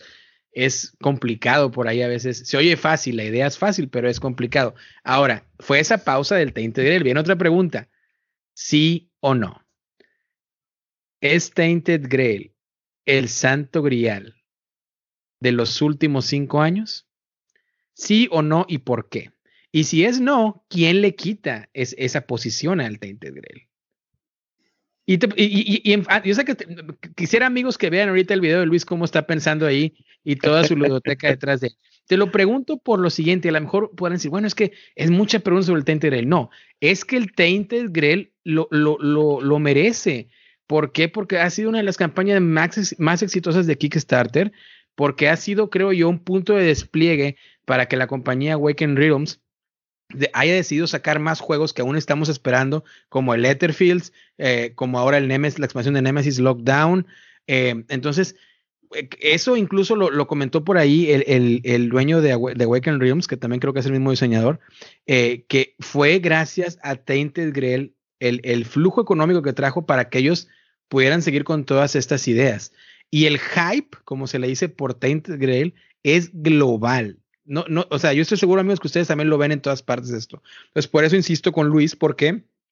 Porque los podcasts en español, por lo menos a los que yo escucho, Luis ha sido el único que lo, ha jugado. Entonces, Luis, así como tú juegas muchos juegos en el club y como juegas muchos juegos en solitario, ¿es Tainted Grail el santo grial de los últimos cinco años? Estas preguntas soy muy incapaz de contestarlas porque sí o no polariza mucho, pero es verdad que diga lo que diga va a tener. que llevar te vas a llevar un juego a una isla. Hombre, si me voy a llevar un juego a una isla en solitario, desde luego te contesto que sí. Ok. Bueno, pero no estás en la isla, estás en, Madrid, en Matilde Hernández, segunda izquierda. ¿Es Tainted Grail el santo grial de los últimos cinco años? Eh, sí, entiendo que sí. Entiendo que sí. Y, lo bueno que no lo recomiendas. Vámonos más atrás. ¿Es Tainted Grail el santo grial de los últimos... No, te, no vamos a alargarnos más. ¿Es Tainted Grail el mejor juego que has jugado? No. ¿Cuál ha sido el mejor juego que has jugado? Aquí entran muchos detalles, eh, mm, muchas cosas diferentes. Eh, es muy complicado contestar esta sin, matizar las, respuestas, pero... Te voy a ayudar un poco, te voy a ayudar un poco. Vale. Ahí va, ahí va. ¿Cuáles prefieres Eurogames o Ameritrash? Hombre, prefiero cosas como eh, las que son capaces de aunar lo mejor de cada casa. Pero en este caso siempre tiraré más por los temáticos que por los Eurogames. Que yo creo que podría estar en la Ameritrash. Sí, podríamos decir que, tiraría más por ahí. puestos a elegir, por ejemplo, un juego, siempre voy a elegir un juego que pueda disfrutar de forma mucho más completa y directa con alguien. Y ese no es Grail.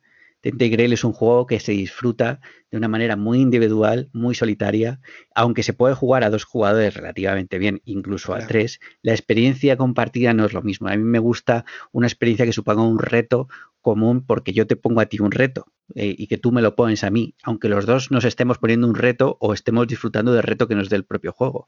Entonces, juegos como por ejemplo Guerra del Anillo me parecen mucho más suculentos, con un contenido mucho más complejo y con un reto mucho más interesante. Eh, pero son juegos de un tú a tú, de tú contra mí, eh, para conseguir un objetivo y yo voy a intentar impedir que tú lo consigas y tú vas a intentar impedir que yo lo consiga. Entonces, ¿es el mejor juego? No, porque además que mucha gente te podrá discutir incluso que, muchas de las cosas sea un juego, ¿no? O sea, porque al fin y al cabo, un juego, tal y como lo concebimos, implica muchas más cosas de las que ofrece Tentegrail. Y porque el lado que es más de gestión de recursos y de encuentros, es posiblemente el lado más negativo que tiene.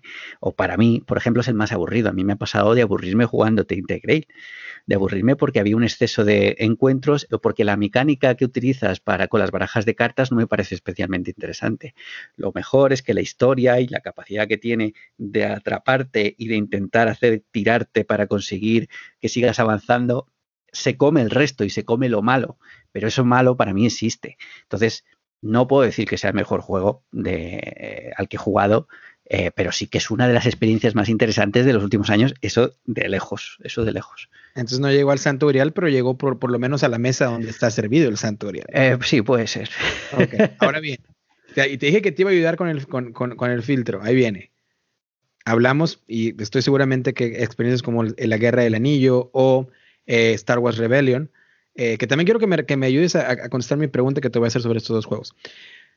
¿Es Tainted Grail el mejor juego solitario?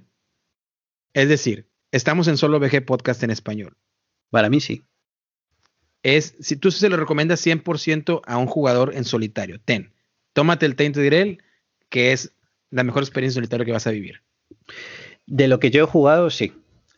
Lo que pasa es que, eh, solo por un eh, detallar, es verdad que muchos de los juegos más estupendos en solitario eh, muchas veces implican retos lógicos o retos de gestión que no tiene este. Y muchas veces, tú lo sabrás mejor que nadie, los juegos en solitario pueden tirar por un sitio o por otro. ¿no? Este, desde luego, para mí es el mejor juego que he jugado en solitario pero para otras personas el Make Night, por ejemplo, que implica um, una concesión a las mecánicas mucho más interesante, pues posiblemente sea así, ¿no? Pero para mí sí, para mí yo recomendadísimo, si solo juegas en solitario y te gusta este tipo de juegos, este es capital tenerlo pues lo tendré que conseguir de segunda mano porque desafortunadamente no fui un backer y, pues bueno, habrá que conseguirlo ya con esta recomendación que me acabas de dar. Y para todos ustedes, amigos, que pues bueno, que si, seguramente están aquí en Solo, Solo VG Podcast en español, es pues precisamente por los juegos en solitarios. Ya no te voy a dar la turra con Tainted eh, porque fíjate nada más lo que respondiste. Es el santo grial del 2020. Lo dijiste conciso, sí. El juego que me lleva una isla, lo es. ¿Es el santo grial de los juegos en solitario? Lo es. Entonces no hay más. No hay más. Es, es, este, es imprescindible. Yo pensé que me ibas a decir Donning the Purple porque ahí tú colaboraste con la traducción, me, me, ibas a querer vender, pero, tan sumamente diferente que no. que no. tiene nada que ver. Lo que pasa es que insisto que a mí los juegos que más me gusta, a pesar de que esté en tu programa y que me encanten los juegos en solitario, no son en solitario. Entonces, o, mismamente mañana he quedado con un amigo para jugar a modo escaramuza de Imperial Assault y tengo preparado en la mesa, tengo desplegadas cuatro ah. bandas y he, puesto dos escenarios y jugaremos durante toda la mañana. Y para mí esa sensación, la sensación de poder jugar, como decíamos antes, ¿no? Un tú a tú, un Rebellion, un Guerra del Anillo, juegos directos de confrontación, de fastidiarte, de tú me fastidias y demás, para mí eso es inmejorable. Pero estamos en solo VG Podcast, entonces te puedo decir que sí, que te Integrate es mucho más interesante en ese sentido. El Imperial Assault, uno de mis juegos favoritos. Pregunta concisa antes de brincar al siguiente juego. Eh, ¿Cuál me compro? No he jugado ninguno de los dos. ¿Guerra del Anillo o Star Wars Rebellion? Para mí, Guerra del Anillo, pero si a ti te gusta más Star Wars, no te vas a equivocar. Porque podrían estar perfectamente al mismo nivel, pero a mí me gusta más Guerra del Anillo. El problema es que me gustan las dos franquicias, así que pues bueno, ya. Y eh, no hay que elegir, mamá o papá, ¿por ah, qué hay que elegir? Los dos. Son estupendos los dos y entran bien en la estantería. Fíjate que quiero hablar de un juego, Luis, que lo voy a hacer de manera muy breve porque es un juego que merece probablemente su episodio dedicado completamente, pero no quería dejar pasar la oportunidad que tú estés aquí y que compares alguna experiencia si la has tenido con, con, este, con este juego, ¿no? Vamos a hablar y quiero enviar un saludo hasta Chile a mi, a mi buen amigo, él se pone en Instagram Mitorón, o, sería inglés Mitorón, pero él es de Chile. Eh, siempre por ahí está muy al pendiente, muchas gracias eh, de los posts que hago en Instagram. Eh, me pedía que hiciéramos un episodio de Gloomhaven. Y qué mejor, qué mejor opción que, o qué mejor ocasión que está aquí Luis Flay, que hablar de Gloomhaven, Jaws of the Lion, eh, o Mandíbulas de León, creo que es la traducción al, español. Eh, y pues bueno, ¿qué es Gloomhaven, Jaws of the Lion? Luis, no sé si tú has tenido algún, algún roce con este juego aún. No, no, lo he visto, pero no, no, no he llegado a jugarlo. Tengo que decir antes de nada que yo Gloomhaven tampoco lo he jugado. ¿eh? O sea ah. que es importante. todo para ti entonces. Ok. Gloomhaven, of the Lion. Yo no, no tengo el Gloomhaven, el normal, la versión normal. Es cierto que hice backer el Frosthaven, que vendría siendo como que la continuación ¿no? del Gloomhaven, pero en la nieve o en, o en, un, en una zona invernada. Pero Gloomhaven, of the Lion, que tengo aquí, se lo voy a. Ustedes no los pueden ver, amigos, pero le voy a mostrar la caja a Luis, que es esta que está aquí. Eh, esta es una, no es expansión porque simplemente es un juego, sí lo puedes mezclar con el original, pero no, no, lo, no es necesario. Es un, es un juego que va a seguir las mismas mecánicas de Gloomhaven, que tienes un mazo que estás controlándolo, eh, tratando de utilizar los recursos que te da el mazo, las habilidades que te da el mazo eh, para poder sobrellevar las, las partidas. Es un, se le llamaría uno, un dungeon crawler, que creo que ustedes lo llaman de mazmorreo, ¿no? Es lo que le llaman ustedes. Este, y básicamente vas, vas haciendo un modo campaña con tus personajes y vas haciendo la aventura, vas mejorando tus mazos, vas mejorando los mazos de, de, ataque, que es el mazo principal, y este eh, también vas, vas, puedes empezar a mejorar el mazo de ataque para que cuando sea la fase de villano, los villanos no hagan tanto daño también. ¿En qué consiste la, la, mecánica interesante o la parte interesante del Gloomhaven Mandíbulas de León? Precisamente es esto que le estoy mostrando a Luis ahorita es que viene un libro de aventuras en el cual ya viene todo el mat o todo el, el vaya, el, el, sí, el mat o el tablero que vas a utilizar en este libro de aventuras. Entonces, como solitario funciona bien porque una de las quejas principales de la versión de Gloomhaven era que es muy parecido a lo que ocurre con Imperial Assault, que es un dolor de cabeza si no tienes los tapetes de neopreno montar ciertos escenarios, porque estás buscando que el 25B, el 25A, el 17B, el 17A, 65, y hay unos son muy pequeños y que anéxalos aquí o acá, y eso a veces arruina no arruina el juego, pero sí hace que el setup o la preparación sea muy, muy tardada. Entonces, lo que tiene este Gloomhaven, ya soy Lion o Mandíbulas de León, es que ahí lo simplemente tú abres el libro de aventura y ya está puesto todo. Simplemente pones a los enemigos donde el mismo libro, la aventura te indica, no lo quiero spoilear mucho, y tienes tus, tus héroes. Por lo regular, si juegas en solitario, vas a jugar con dos héroes, cada uno con su mazo de cartas, y vas a ir tirando ciertas habilidades. las cartas, por ejemplo, te van a venir divididas en parte superior e inferior. Tú en tu turno vas a escoger dos cartas. Y si una escoges la parte superior o la acción de que está en la parte superior, en la otra tienes que escoger la parte inferior. Y estos pueden, hacer, pueden ser acciones de movimiento, acciones de ataque, acciones de recoger tesoro, en fin, acciones de magia, depende de las habilidades de tus personajes, ¿no? Y tratarás de ir básicamente derrotando a todos los enemigos, es lo que irás haciendo en los escenarios, y te irá contando una historia. También a su vez tiene una parte muy legacy o parecido a legacy que tienes este tablerito, que es un mapa de la ciudad de Gloomhaven, y en el cual tendrás por ahí una, una página de stickers o de estampas que irás pegando en el mapa e irá modificando ese mapa de, acuerdo a las decisiones que tomes durante la campaña o si pierdes el escenario o lo ganas, te llevará a diferentes situaciones. Es una manera muy eh, sencilla para introducirte en el mundo de Gloomhaven y es una manera más real, y lo vuelvo a decir de la misma manera, más real de que termines la campaña. Porque como muchos de ustedes saben, amigos, escuchas, terminar una campaña de Gloomhaven realmente no necesitaríamos más colecciones de juegos. Si tú tienes Gloomhaven, tienes para jugar un año ese mismo juego sin jugar el mismo escenario, sin jugar la misma aventura y pasándotela de lo mejor. Pero es algo muy irreal en este mundo de coleccionismo o del miedo a estar fuera o, quedarse fuera por no conseguir o jugar ciertos, ciertos juegos. Y aparte de que pues queremos, a veces, muchas veces queremos jugar la mayor cantidad de juegos posibles para conocer mecánicas, diferentes experiencias, diferentes temáticas, en fin. Gloomhaven es un juego muy único que trae todo esto a mesa y que como ya lo digo, tiene en, sus cuestiones positivas cosas muy buenas como el, ahorrarte todo el tiempo del setup o del setup. ¿Por qué? Porque básicamente, yo te lo digo en mi experiencia, llevo jugando ocho escenarios ya. Eh, eh, no me tardo nada. Es abro el libro, saco mi mazo de cartas, mi personaje y miniatura, los pongo, pongo las miniaturas de los de los villanos, hago el setup del villano, que es básicamente como un relojito en el cual va a venir diferentes secciones en las cuales te va a venir donde les puedes hacer daño a cada miniatura de, ese villano. Tienes su mazo de cartas. En total te va a tocar todos 5 o 10 minutos y ya estás jugando. Otra cosa que tiene este juego que me encanta es que si tú no sabes nada de Gloomhaven, si nunca has jugado Gloomhaven, tiene lo mismo que tiene, por ejemplo, el This War of Mine, que es que tan pronto como abres el instructivo, ya estás jugando. El instructivo te va a decir, abre el libro de aventuras, pon tus miniaturas, pones aquí y ahora sí, vas a jugar y te va enseñando mecánica por mecánica, esta carta hace esto, esta carta hace lo otro, eh, eh, vas a revolver el mazo, esta es tu acción de descanso, eh, esto, esto, es como pierdes, pero estás jugando desde un principio. Los primeros cinco escenarios son tutoriales para que tú ya estés jugando, lo cual creo que es un, un punto demasiado positivo para un juego tan mítico y a su vez, de cierta manera, complicado en ciertos aspectos, para que lo puedas estar jugando desde ya, a diferencia de leerte un libro, un libro grande de reglas, para que puedas prepararte y ver videos y luego ponerte a jugar. Yo he jugado el Gloomhaven original, no lo tengo, pero lo he jugado con algunos amigos. Tengo este y definitivamente, si alguien me preguntara, ¿cuál me recomiendas, Derek, para juego en solitario o cooperativo? Definitivamente la expansión de Mandíbulas de León.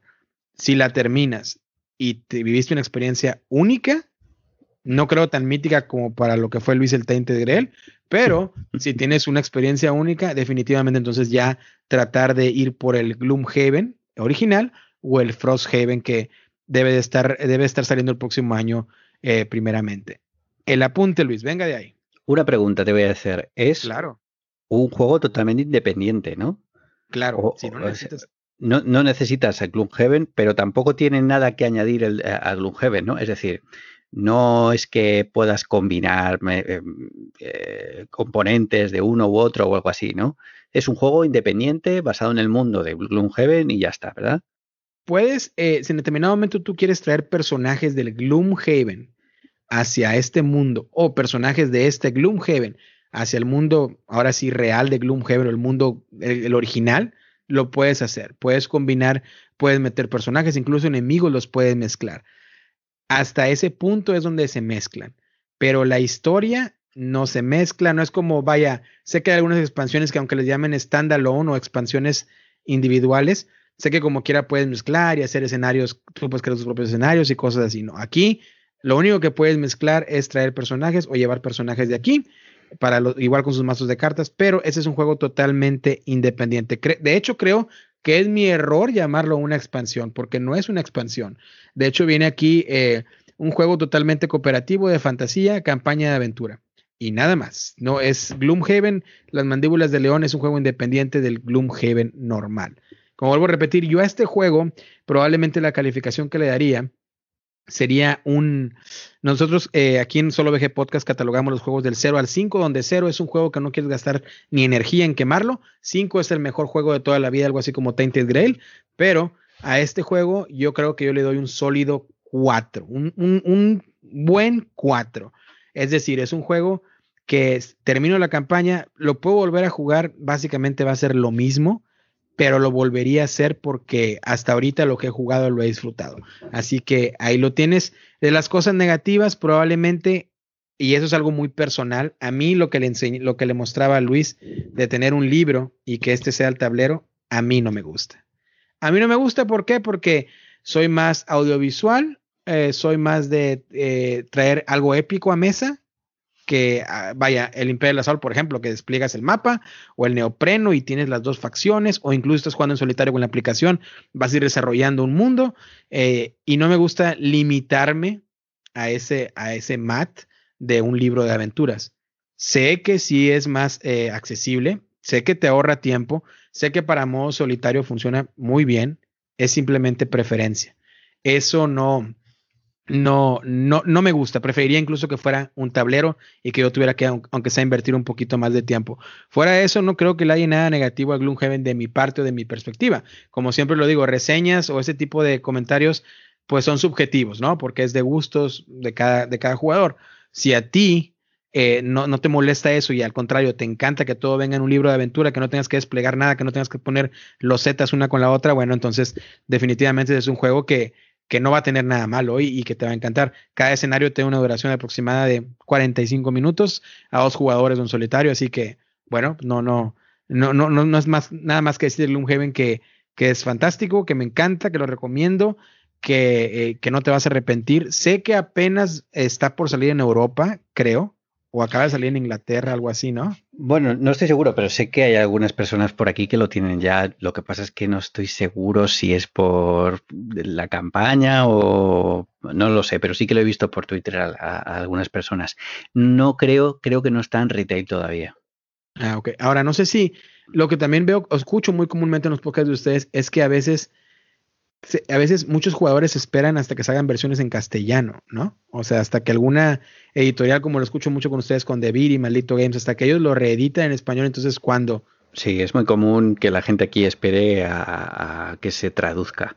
Si tienes la idea de que se va a traducir, mucha gente lo espera. Se suele vender más en español, en castellano que en, que en inglés, claro.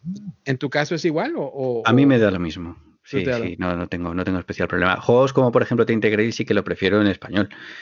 Porque hay que leerlo mucho, ¿no? Antes decías, mira, a propósito de, eh, pues por hacer un pequeño paréntesis, ha dicho las, las, notas del 1 al 5, yo también las prefiero, aunque siempre soy muy dado a no dar notas. Porque como yo ah, soy un turras que habla muchísimo, me cuesta mucho eh, constreñir lo que digo en una nota, ¿no? Entonces, por ejemplo, has dicho, has dado por supuesto que yo daría un 5 a Tintegrail y, y a lo mejor le daría más un 4 si no fuera por el pero que, te he comentado, ¿no? O sea, que, que, al final muchas veces em, la nota y lo que dices del juego eh, puede desequipararse y puede llevar un poco a engaño. Eh, pero prefiero las del 1 al 5 porque me parecen mucho más adecuadas o mucho más fácilmente relacionables con lo que digas del juego. Claro. Entonces, ¿qué le das al Tainted Grail? Un 4. Un 4. Entonces, fíjate, ahí, ahí, ahí es una buena medida de comparación de el Gloomhaven. Incluso me atrevo a decir, sin yo jugar el Tainted Grail aún y sin tú haber jugado el Gloomhaven, me atrevo a decir que pudiera ser un punto de comparación en de que, es decir, ¿quieres un juego con mucha narrativa? Vete al Tainted Grail. ¿Quieres un juego que te dé una experiencia similar, algo épico, de fantasía, El Señor de los Anillos, ese tipo de cosas, incluso el Rey Arturo, ¿por qué no? Pero sin que tengas que leer tanto y que igual te cuente una historia. Tómate Gloomhaven, Mandíbulas de León, y Derek te lo garantiza, te lo garantiza. Más, si no te gusta, me lo envías y yo te lo compro. Este, eh, te lo garantiza que te lo vas a pasar de maravilla. Hablamos de Gloomhaven y, y, no quiero dar mucho tampoco por ahí apertura. Ya lo comentaré en próximos episodios cuando lo termine mi reseña final, pero hasta ahorita la mitad es lo que puedo comentar y te lo recomiendo. Ojalá mi, mis impresiones no cambien cuando termine la campaña, de verdad lo espero. Pero si cambian, pues bueno, he aprendido con el tiempo a que a veces nos enfocamos más y le metemos más corazón a que queremos que nos guste un juego y a veces no, no es así. Y hay que ser muy reales con eso, sobre todo si, queridos amigos, y ustedes me dan el, honor de que mis palabras puedan ser un punto decisivo para adquirir o no cierta, cierto producto, ¿no? Entonces, pues bueno, ahí lo tenemos. Luis, ¿traes otro juego o quieres que hablemos del juego en común? Hablemos del juego en común y luego te cuento yo, si quieres, muy brevemente. O bueno, al revés, mira, te cuento muy brevemente un juego que he probado últimamente en solitario que se llama Monsterland, que es de mm, una editorial, es de autores españoles, una editorial española, eh, que se llama Dexter Games. Creo que que, bueno, Second Gate Games creo que es la, original, pero se ha editado o, lo han distribuido eh, a lo largo del mundo varias editoriales. No sé, yo creo, tengo la sensación de que por allí lo podréis encontrar. Pero bueno, si acaso os gustara, ¿no? Es un juego diseñado por Víctor Fernández y Gorka Mata y es un juego que ya hablamos en Planeta de Juegos en su modo normal, eh, así que no, nos vamos a no me voy a extender mucho en esto, pero básicamente es que tienes una banda eh, que está representada en una serie de cartas y que esa banda, pues lo que tienes que hacer es intentar ir a cazar monstruos, eh, ir a conquistar lugares, ¿no? escenarios, ¿no? Pues ciénagas, bosques y demás, para también cargarte a esos monstruos y conseguir dinero, ¿no?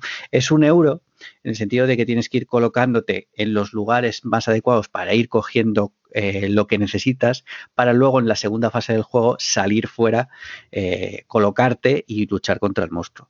Eh, lo que haces es gestionar una serie de dados, cada, cada, carta que tienes relacionada con tu banda te da un, dado concreto de algún color y que dependiendo del color que sea, pues te va a propiciar hacer unas cosas u otras. ¿no? en este caso, por ejemplo, la banda la vas ampliando cuanto más vayas contratando y para contratar necesitas a lo mejor dados amarillos. Si quieres combatir contra las bestias en el exterior de la fortaleza donde estás, necesitarás dados rojos. Si tienes algún miembro de la banda que consiga utilizar la magia, necesitarás dados morados y así sucesivamente, ¿no? Entonces tú te vas colocando la parte eh, de fuera para enfrentarte al monstruo y en una hilera que tiene una serie de huecos para colocar los dados, pues vas colocando los dados según la combinación que tú creas adecuada para vencer al monstruo que tienes delante. Cuando pasado por los distintos lugares eh, donde has puesto tus trabajadores eh, y consiguiendo lo que necesites para salir, eh, pues será el momento de salir y de tirar esos dados y ver los resultados y hacer los efectos que puedas hacer con ellos para ver si lo vences o no. Tiene dos cosas muy divertidas.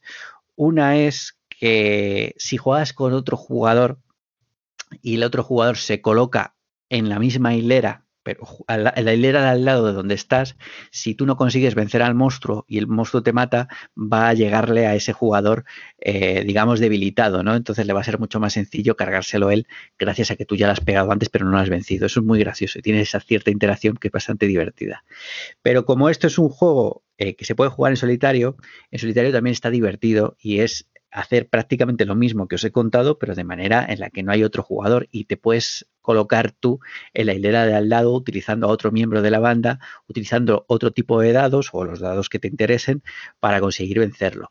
Lo bueno que tiene es que tiene una pequeña campaña eh, que vienen unas una serie de retos específicos eh, que van cambiando eh, la manera en la que haces el setup o la cantidad de, miembros de la banda que tienes disponible.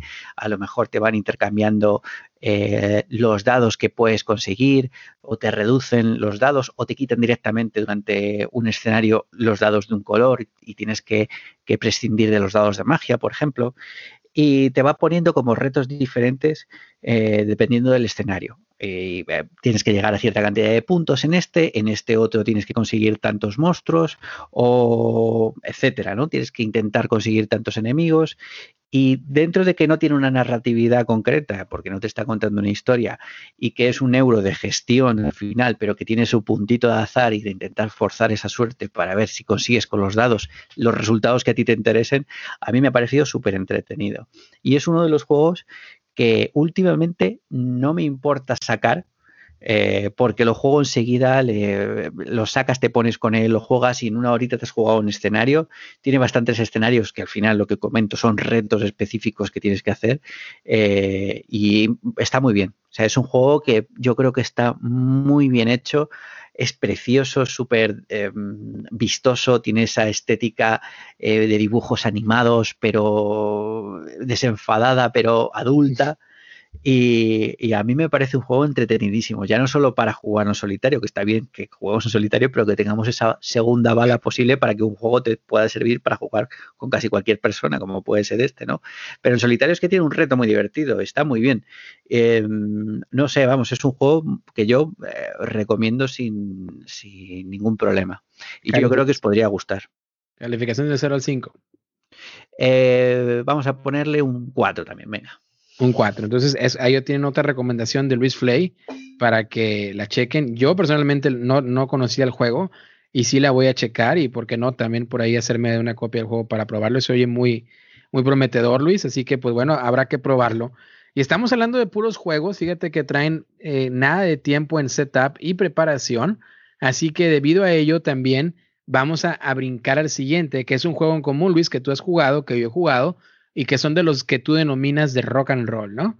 Así que vamos a hablar, que también me lo han pedido, de el Marvel Champions. El Marvel Champions, ¿ok? Ese es un juego, obviamente muy conocido, un LSG, el más reciente de Fantasy Flight. Pero, ¿qué tiene de especial el Marvel Champions, Luis? Dinos, dinos qué tiene de especial y por qué lo denominas rock and roll. Pues primero porque tiene lo que tú dices, que enseguida te pones a jugar, lo sacas de la mesa y en cinco minutos ya estás metido en la, en la partida. Y sobre todo porque creo que es un juego con una interacción súper directa con el propio juego. Es un juego que te empieza a exigir desde el minuto uno y que, bueno, pues que no deja de ser la elección de un superhéroe que dependiendo de lo que quieras hacer con él o, cómo lo tengas tratado, porque es un juego de una gestión de mazo, de, que tienes que hacerte tu mazo y que tiene varios aspectos diferentes, eh, pues puedes ir por un sitio o por otro, ¿no? Con, ese superhéroe. Pero al final de lo que se trata es de un objetivo representado en un enemigo y al que le tienes que dar caña. Y esto es dar caña. Nosotros en España decimos dar caña, que es eh, pues jugar rock and roll, a directo, a pegarte, a intentar evitar que el plan del enemigo se lleve a cabo, a cargarte a sus esbirros, a utilizar las cartas para darle de leches, de eh, puñetazos, a intentar activar cosas. Es un juego muy rápido, de mano muy, muy divertida, pero, pero súper dinámico.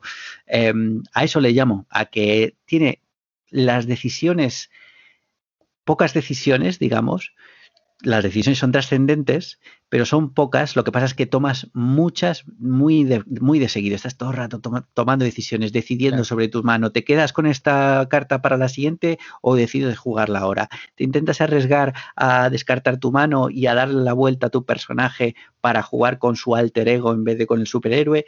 ¿O decides aguantar y aguantar el golpe del enemigo y siguiendo, quedándote siendo Spider-Man en vez de convertirte en Peter Parker? Tienes un montón de decisiones que ninguna es especialmente relevante pero como son mucha cantidad, al final acaba siendo un juego en el que no dejas mm, eh, espacio para, para, el suspiro, ¿no? En el que tu mente está constantemente eh, enfervorecida. A mí me parece que es justo la denominación de rock and roll, ¿no? que, a, mí, a mí particularmente es un juego que ha ido de menos a más. Además es una temática de superhéroes que no me ha fascinado nunca, aunque me gusta, no, no es algo que me ha encantado y que sin embargo hoy por hoy tengo como una de las mejores opciones para jugar en solitario y ya te digo que lo sacas de la estantería y en cinco minutos ya estás empapado pegándote con el duende verde, con tu Iron Man y no te has dado ni cuenta de en qué momento ha sucedido. No, sí, no, no, tienes razón. Eh, me encanta, vamos. Fíjate que ah, una de las cosas que, por ejemplo, que me gusta mucho del juego es que ya, si no eres mucho de la construcción de mazos, básicamente vienes también, pues tienes la opción de tener los mazos que ya vienen preconstruidos para que tú juegues. Otra de las cosas que me gusta del juego es que actualmente yo tengo la fortuna de contar con todas las expansiones y todos los héroes están bien balanceados y están temáticamente diseñados. Es decir, el Capitán América es bueno con, con, este, con el, el escudo, eh, lo puedes lanzar hacia el enemigo. Eh, cuando, cuando ya lo, lo, usaste, el Capitán América, que lo pusiste exhaustado, ¿no? Que, es como se le, sea la traducción probablemente, este, lo puedes volver a activar descartando una carta, por, decirte, ¿no? Eh, no sé, por ejemplo, eh, Pantera Negra, él tiene la, opción de Wakanda Forever o Wakanda por siempre y hace su habilidad, ¿no? El Iron Man, bueno, pues tienes que ir construyendo el traje de Iron Man. Entonces, todos los personajes, incluso expansiones, han venido temáticamente bien arraigados con el personaje, lo cual creo que es bueno y creo que a veces no es fácil de conseguir en este tipo de juegos. El punto negativo para mí del juego era que volvemos a lo mismo, Luis, a la problemática lo que nos gusta es campaña. Entonces, para mí, el, hecho de que el juego base no tuviera un modo campaña, vaya, me, me, traía, mm, me alejaba un poquito del juego, pero bien es cierto lo que dices tú, eh, pues es muy fácil de traer a mesa. Otra de las cosas es que a mí en lo particular la temática de Marvel, a pesar de que soy muy seguidor de leer cómics, es, es más tirado hacia DC, eh, también no, no, me, no me llama mucho la atención.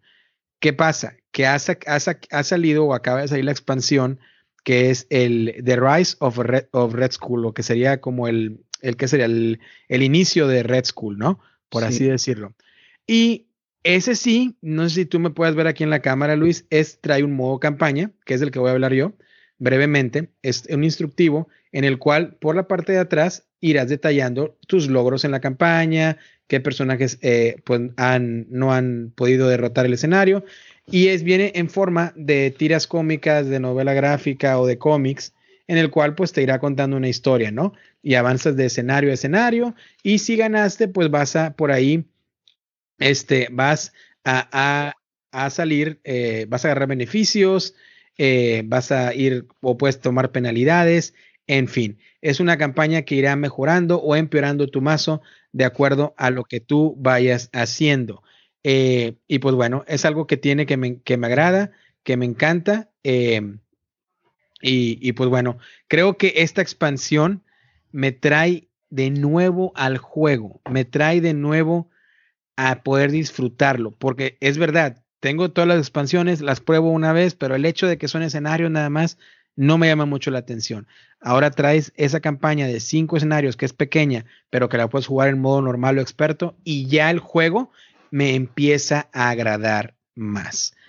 Obviamente yo estoy en la minoría y a muchos de ustedes amigos, y esto es algo global, eh, la, temática de Marvel y de superhéroes pues es algo primordial para, para tener este tipo de aventuras en, en, el tablero, ¿no?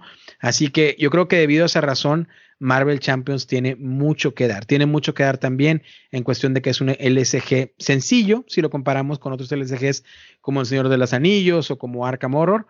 Este, pero a su vez también creo que trae ese gran lado positivo de la diversión, del rock and roll que le llamas tú, Luis, y, y que es fácil de traer a mesa. Con esto, mi calificación, Luis, del Marvel Champions, probablemente del 0 al 5, sí lo tendría yo un poquito por abajo de lo que hemos mencionado y le pondría un 3.5 muy sólido. Si lo recomiendo, eh, si lo vas a disfrutar, nuevamente algo muy subjetivo es que a mí en lo particular, pues el tema sí es bueno, pero tampoco me, me, me vuelve loco, ¿no? Tú, Luis, ¿qué calificación le das al Marvel Champions? Pues la misma que tú, porque... 3.5. Sí, no considero que sea necesario para mí para disfrutarlo la campaña. Eh, estoy expensas de jugar la de Cráneo Rojo que ha salido ahora, pero me consta por conocer a gente que la ha jugado ya que tampoco es que le meta demasiado a nivel narrativo, simplemente que da una continuidad entre escenarios y entre, entre personajes a los que enfrentarte y mucho más. ¿no? no me molesta, de hecho, para mí es uno de, los valores que tiene el que puedas jugar un escenario de forma independiente contra un enemigo sin tener que estrujarte demasiado. ¿no? Es, eso me, me interesa, pero es verdad verdad que por otra parte, independientemente del tema, es un juego que eh, digamos que no le puedes poner un pero de manera objetiva, ¿no? Porque, es decir, es un juego relativamente fácil de aprender, sencillo de jugar, divertido, pero a mí es verdad que a mí de forma personal, pues quizás se me queda algo corto o no me llega a empujar tanto como para, para interesarme. Entonces, eh, es posible que, que por eso, vamos, es posible, no, por eso no, no le daría más de, de 3.5, porque es un juego que aunque me divierte, me parece muy entretenido. Una vez me pongo, eh, globalmente no me interesa tantísimo como para darle tantas partidas y sacarle tanto partido como sé que se puede hacer y que y siendo de forma objetiva un juego que considero que está muy bien hecho. Así que me quedo con ese 3.5 como tú. Pues yo también, yo también este, coincidimos ahí y creo que hemos coincidido con las calificaciones de, esta noche.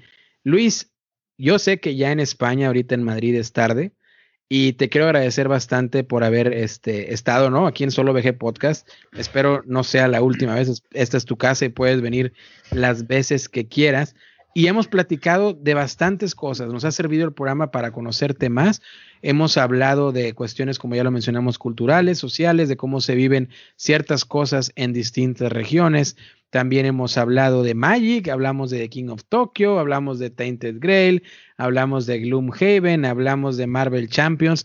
Creo que ha sido algo muy redondo, ¿no? Y, y la próxima vez estoy seguro que hablaremos de más juegos, porque pues ya este, no comentaremos probablemente lo mismo de esa manera de, o esa temática de conocer al famoso y mítico Luis Flay, ¿no?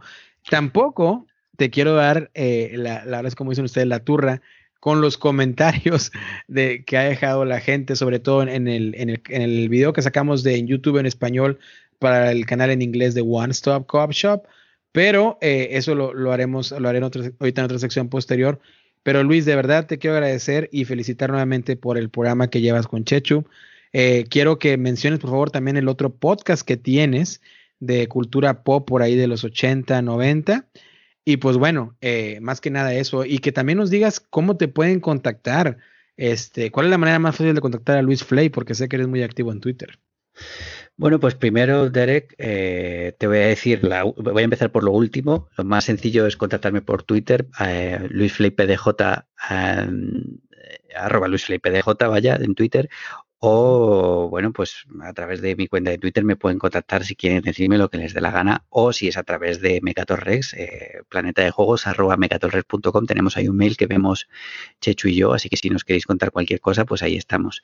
Esa es mi forma de contactar. Mi blog se llama Jugar a Perder, en el que todas estas cosas que estáis escuchándome decir y estas reflexiones posiblemente acaben en algún momento escritas ahí. Eh, así que si en algún momento alguno queréis pasaros, estupendo. Estar encantado de que me dejéis ahí también comentarios. Y mi otro podcast al que hacía referencia es verdad que es un poco más particular porque es la cultura de los 80, los 90 relacionado con España. Además es una cultura en muchos casos muy local, ¿no? Entonces, bueno, ese, podcast se llama Effective Wonder y bueno, pues eh, si en algún momento queréis investigarlo, pues ahí, ahí estamos también. Es un, es un podcast muy desenfadado con la idea de pasárnoslo bien y decir muchas chorradas, la verdad, pero, pero ya os digo que de forma local pues puede que haya muchas cosas que vosotros más allá del charco no entendáis porque son referencias culturales de forma muy, local, muy locales. Y por último, Derek, pues agradecerte la invitación. Eh, estoy encantado de estar aquí cuando quieras eh, que vuelva, pues no tienes más que escribirme. Y yo espero que la gente le haya, le haya interesado lo que hemos contado. Ya sabes que soy alguien que no soy muy, no que sea reacio a hablar de mí, pero no, no suelo intentar hacerlo. ¿no? Entonces todo esto muchas veces me da la sensación de que me sobrepasa, ¿no? Todo esto, estos calificativos tan hiperbólicos que me haces como el mítico Luis Flay, ¿no? Para mí esto es como marciano, ¿no? Entonces, bueno, yo te, te, agradezco porque lo que, como yo lo entiendo, es se traduce en un cariño que nos tienes eh, y que es recíproco y la verdad es que pues por ahí, por ese lado, encantado de recibir ese, ese amor y ese cariño que nos, eh, que nos, que nos mandas. Así que que sepas que es recíproco, Derek, y que encantado de estar aquí contigo y nada, pues esperando el próximo capítulo de tu podcast. Claro, claro, vamos a tener uno muy interesante en la próxima. Luis, aquí me despido de ti. Muchas gracias, que estés muy bien y esperamos verte o escucharte más bien en un próximo episodio de Solo VG Podcast en español. Así que Luis, ¿algunas últimas palabras o ya ha sido todo? Ya ha sido todo, te lo agradezco a ti, muchas gracias a tus oyentes, un abrazo especial para todos y en estos momentos tan duros pues hay que, hay que estar ahí, tener energía, positividad y que seguimos para adelante. Gracias. Ok, nos vemos a la siguiente sección y ustedes casi, casi estamos a punto de terminar solo VG Podcast en español, así que seguimos con más.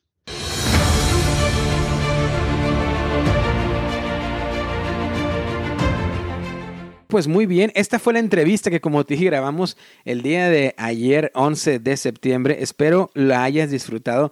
Me la pasé genial con Luis, eh, todo lo que platicamos y eh, después de que terminamos de grabar los dos estuvimos de acuerdo, bueno, platicamos un poquito que ojalá ese, este tipo de entrevistas vuelvan a ocurrir. Y si tú deseas estar en el podcast y hablar conmigo de un juego, tienes las puertas abiertas. Solo ponte en contacto conmigo nuevamente en mis redes sociales como Solo VG Podcast o puedes enviarme un correo de manera privada a solovgpodcast.gmail.com y si deseas hablar de algún juego, ¿por qué no? Lo traemos a mesa, lo traemos a plática, lo debatimos o podemos hablar de alguna mecánica o de cualquier tema que tenga que ver con este mundo maravilloso de los juegos de mesa. Ok, ahora es el tiempo de mencionar los comentarios y los saludos que nos dejaron. Bueno, no necesariamente en el último programa, sino que también en el video de YouTube. Te preguntarás si tengo canal de YouTube. Bueno, estoy por iniciarlo y empezar a, aventar partidas en solitario en ese canal, principalmente en español, pero haremos también algunas en inglés de vez en cuando. ¿Por qué? Pues porque será el mismo canal para ambas audiencias, ¿no? Así que bueno, te, te leeré un poco de los comentarios que me dejaron porque tuve la fortuna de tener la invitación de participar en, el canal de YouTube One Stop Co-op Shop. Eh, este canal es principalmente en inglés y está dedicado principalmente a juegos cooperativos y solitarios. Pero, bueno, pues platicando con Mike, debido a que le pude hacer una entrevista para el podcast en inglés de Solo VG Podcast, em, me invitó a, formar parte del equipo haciendo videos de partidas en español para que pues así también eh, nosotros de habla hispana alcemos la voz en este mundo principalmente aquí en América dominada por lo que lo llamo yo los gringos, ¿no? Este o de la habla inglesa. Pero bueno, entonces eh, hice el video del juego de Volver al Futuro y la verdad que la respuesta fue muy positiva y lo agradezco de todo corazón. Y estoy seguro que algunos de esas personas que comentaron en, ese, en ese video de YouTube están escuchando este episodio. Así que si lo están escuchando, bueno, un abrazo y aquí leeremos los comentarios. Por ahí decía bueno, varias personas en inglés decían que no hablaban inglés, este, pero que seguramente lo iban a compartir con amigos de ellos y que les daba gusto que el canal de One Stop Co-op Shop también empezara a ser un poquito más inclusivo con nosotros y, y, así, ¿no? Y que les había, que les había, lo habían disfrutado bastante, incluso sin entender el idioma, con el simple hecho de ver cómo se desarrollaba el juego. Jaime Robertson, que por cierto es, lo mencioné en la entrevista en mi torón desde Chile, un abrazo. Jaime Robertson decía, gracias por el podcast en español. Estuvo muy bueno, espero que Derek siga participando. Me gustaría ver un video de Gloomhaven, Jaws of the Lion. Y lo haremos, te, lo prometo que haré ese video de Gloomhaven, Jaws of the, Lion. Eh, trataré de subir algún, alguno de los próximos escenarios que esté jugando por ahí, explicar un poquito la premisa, en qué, en qué, en qué nivel estamos y lo jugaremos para que así lo pueda compartir con todos ustedes por medio del el video. También decía Rafael Pavón, grata sorpresa, yo estoy creando un canal en español enfocado en solo play. Por ahora voy a grabar lo que me divierte que son unboxings y playthroughs. Yo pediré unos consejos al canal. Se llamará Rolero Solitario. Así que bueno, pues ya hay un, anuncio publicitario, ¿no? Para Rolero Solitario de Rafael. Pavón, decía Manuel Pérez, excelente, qué bueno que existan videos en español, buen trabajo, genial por eh, Samuel Molina, genial oír el canal en castellano. También Cristian Ibauza, mi buen amigo Cristian, decía muy buena data, Derek.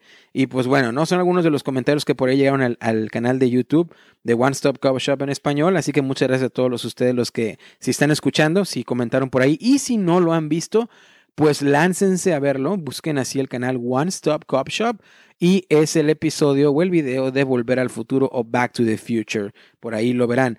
También en iBox, muchas gracias a la, gente que comenta en iBox, decía Israel Pérez Luque.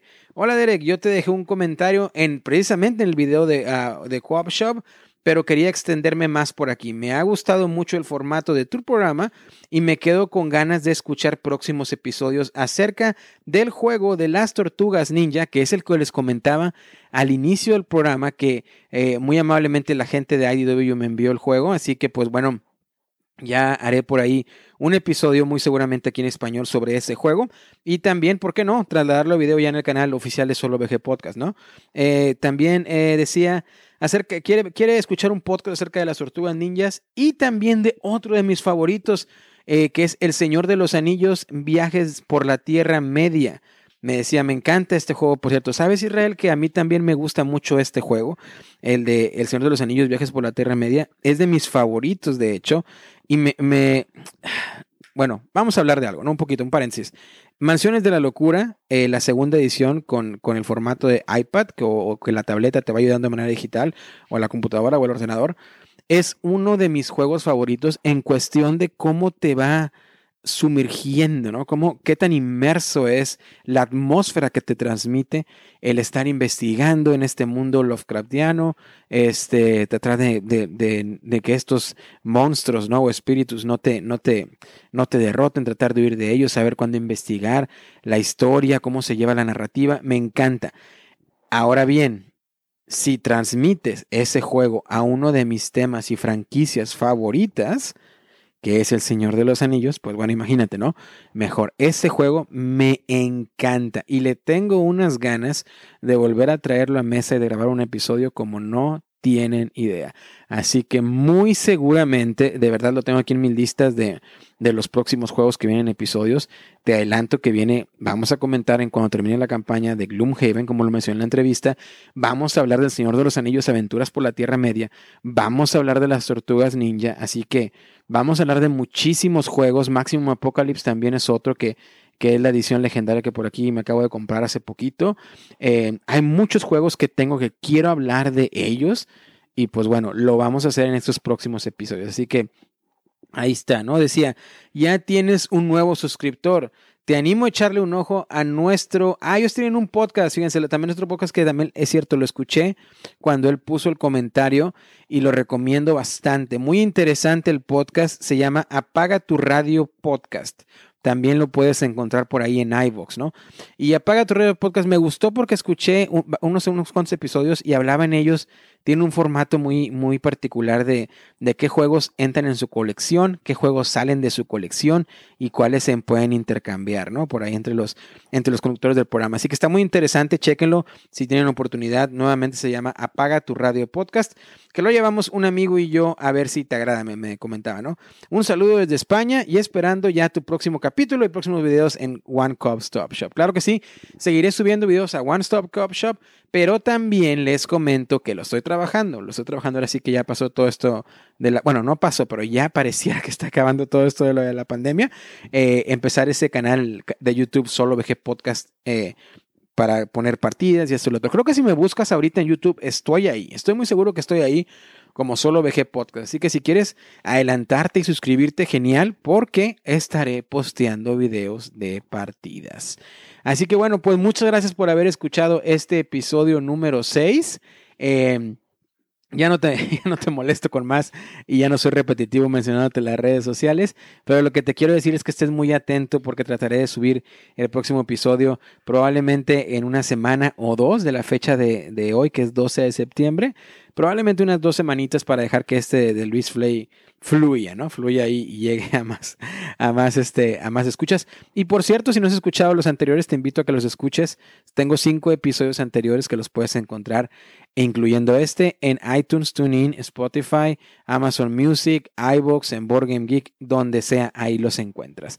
Muchas gracias. Ah, quiero dar una última recomendación, fíjense, antes de que nos vayamos. Eh, ahora sí que dentro de lo solitario, me, estaba el día de ayer, antes de grabar el episodio, me metí a Borgue Marena, ya tenía un tiempo que no me metía a Borgue Marena. Y tiene uno de mis juegos favoritos que se juega muy, muy bien. No a solitario, pero pues es fácil encontrar gente que esté conectada, que es el Downforce. El Downforce, que es eh, de Restoration Games y que fue una reimplementación, a ellos eh, Restoration Games se dedica, ¿no? A traer reimplementaciones de juegos antiguos. El Downforce es uno de mis juegos favoritos de carreras y ahí lo tienen y la verdad que se juega genial. Así que es una de las recomendaciones que quiero dar.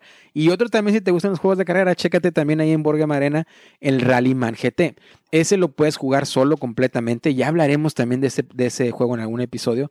Pero también lo puedes jugar en línea por ahí en Borgam Arena. Esas dos son mis recomendaciones de este episodio. Chécalos, yo me divertí bastante y pues les voy a estar dando. Y lo que me gusta de Borgam Arena, sin, sin darle mucha publicidad, ¿no? Es que lo he checado en el ordenador o en la computadora de escritorio y juega, se juega muy bien. En la laptop, pues obviamente es lo mismo. También en, el iPad o en la tableta jala muy bien o funciona muy bien. Y en el dispositivo móvil o celular también lo, he, estado, lo he estado checando la marina y también funciona muy bien. Así que este, ahí va otra, otro consejito, ¿no? Así que chécalo, Borga Marina no tienes que pagar nada. Hay muchos juegos que son de acceso gratis. Y hay otros que ojalá no sea Downforce y, y Rally GT, pero creo que esos uno de ellos también es en, versión gratuita. Pero bueno, ahí lo checan, ¿no? Entonces, bueno, nos vemos hasta la próxima. El próximo episodio será el episodio número 7 que vendremos con todas las fuerzas, con todas las ganas. Y bueno, ya estamos, ¿no? Un abrazo, cuídate mucho. Yo soy Derek y hasta la próxima.